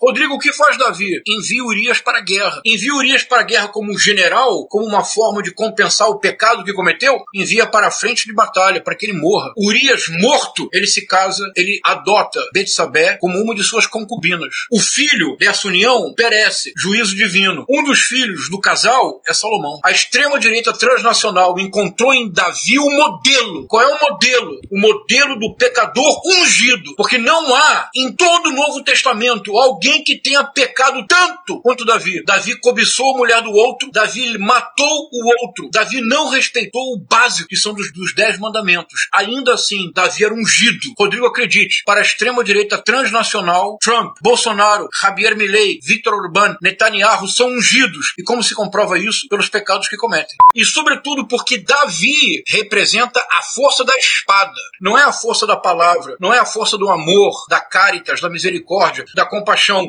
Davi é aquele que não se preocupa com o outro, que ignora solenemente o outro. Ele se apossa do corpo de Betsabé. Ele mata o seu marido, ele a torna concubina e ainda assim ele se arrepende. E ao se arrepender, ele é ainda mais ungido. Então a extrema direita transnacional internacional retorna a Israel, não Israel dos profetas, não Israel de Messias, não Israel de Abraão, não Israel do misericordioso José. José, a famosa história do José que é entregue pelos irmãos e que depois, tendo a chance de se vingar dos irmãos, perdoa todos os irmãos, numa espécie de imagem futura de Cristo. A extrema-direita se reúne a Jerusalém e a Israel, mas é preciso dizê-lo, sobretudo a Davi. Em alguma medida, o atual massacre, genocídio, e veja, genocídio mesmo. O Tribunal Internacional Penal de Haia tem um estatuto, que é o Estatuto de Roma. O artigo número 6 é o artigo que define genocídio. Cinco práticas são definidas como genocídio. Todas estão em curso no atual massacre realizado contra os palestinos em Gaza. Então, é, é, é, isso me custou muito trabalho compreender. E eu acho que nós precisamos tentar tornar ao máximo essa questão uma questão do debate público. E por quê? Porque com esta concepção de política, a única possibilidade é a retórica do ódio, é a desumanização do outro, é a repetição de massacres, seja simbólicos, seja massacre, massacres físicos, como estamos assistindo agora. Não é uma questão simples, porque essa articulação da extrema-direita é transnacional. Por isso, Milley, Bolsonaro, Orbán, Trump, todos querem, queriam, alguns fizeram, outros tentaram transferir a embaixada para Jerusalém, mas, sobretudo, todos seguem este modelo. O modelo não é o modelo da misericórdia, não é o modelo da compaixão, é o modelo do império das armas. E vai aqui a coletânea comparando o discurso dos golpistas do 8 de janeiro com o discurso do Bolsonaro. A liberdade. Nossa liberdade. É a liberdade. Isso aí, vamos à nossa liberdade, Brasil. Vamos lá pra Brasília, gente. Cadê a nossa liberdade? O mais importante que a vida é a liberdade. Você quer perder a sua É a liberdade? nossa liberdade que está em jogo. A nossa liberdade não tem assim preço. se rouba a liberdade de um povo. Vamos desmanchar a quadrilha!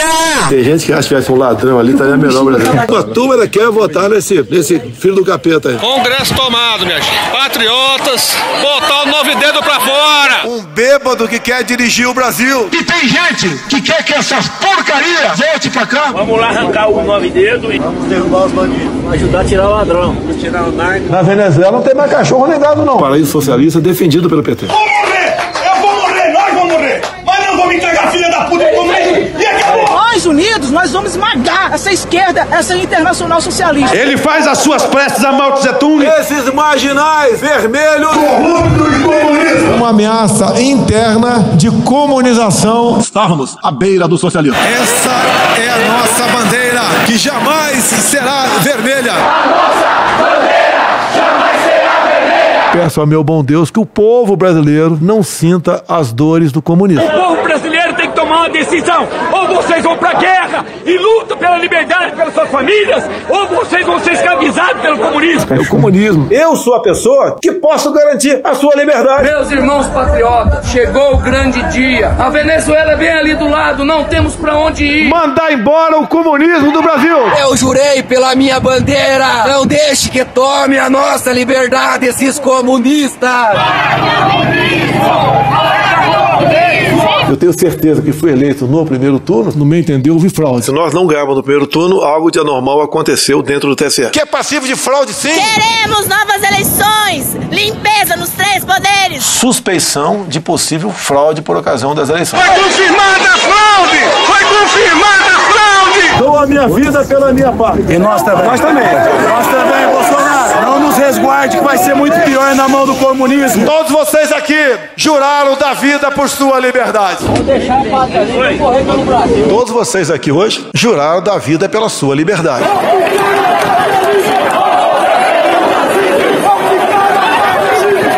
Brasília, 8 de 1, 2 horas da tarde. Repito aí.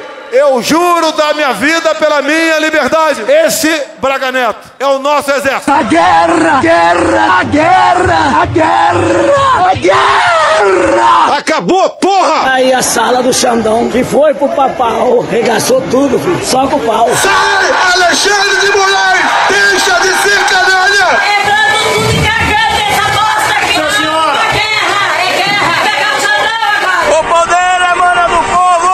Faço o que o povo quiser. Estarei onde o povo estiver. Estamos aqui no Congresso, a casa do povo, para o povo, do povo brasileiro. Eu faço aquilo que o povo assim o desejar. O Congresso foi tomado, o povo pegou de volta a casa que é dele. A presidência é do povo brasileiro! Nós estamos tomando poder de ação assalta o poder que nos pertence! Eu devo lealdade a vocês! É tudo nosso! Devo lealdade absoluta ao povo brasileiro! Nós vamos colapsar o sistema! Não é fácil você enfrentar todo um sistema. Deus, pátria, família e Deus, pátria, família e liberdade. Deus, pátria e família. Deus, pátria, família. Dia 8 de janeiro, entramos ao palácio. Nós vencemos, o bem vence o mal.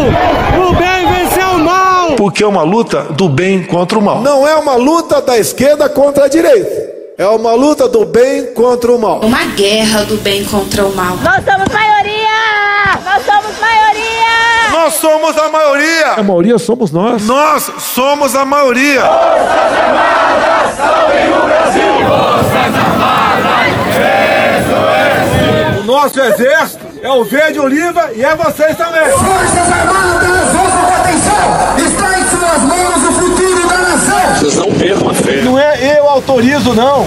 É o que eu posso fazer pela minha pátria. Nosso exército é o verde oliva e é vocês também. Missão dada! Missão cumprida! É tudo ou nada, quebramos tudo, quebramos tudo. Gente, não sobrou nada. Não sobrou nada.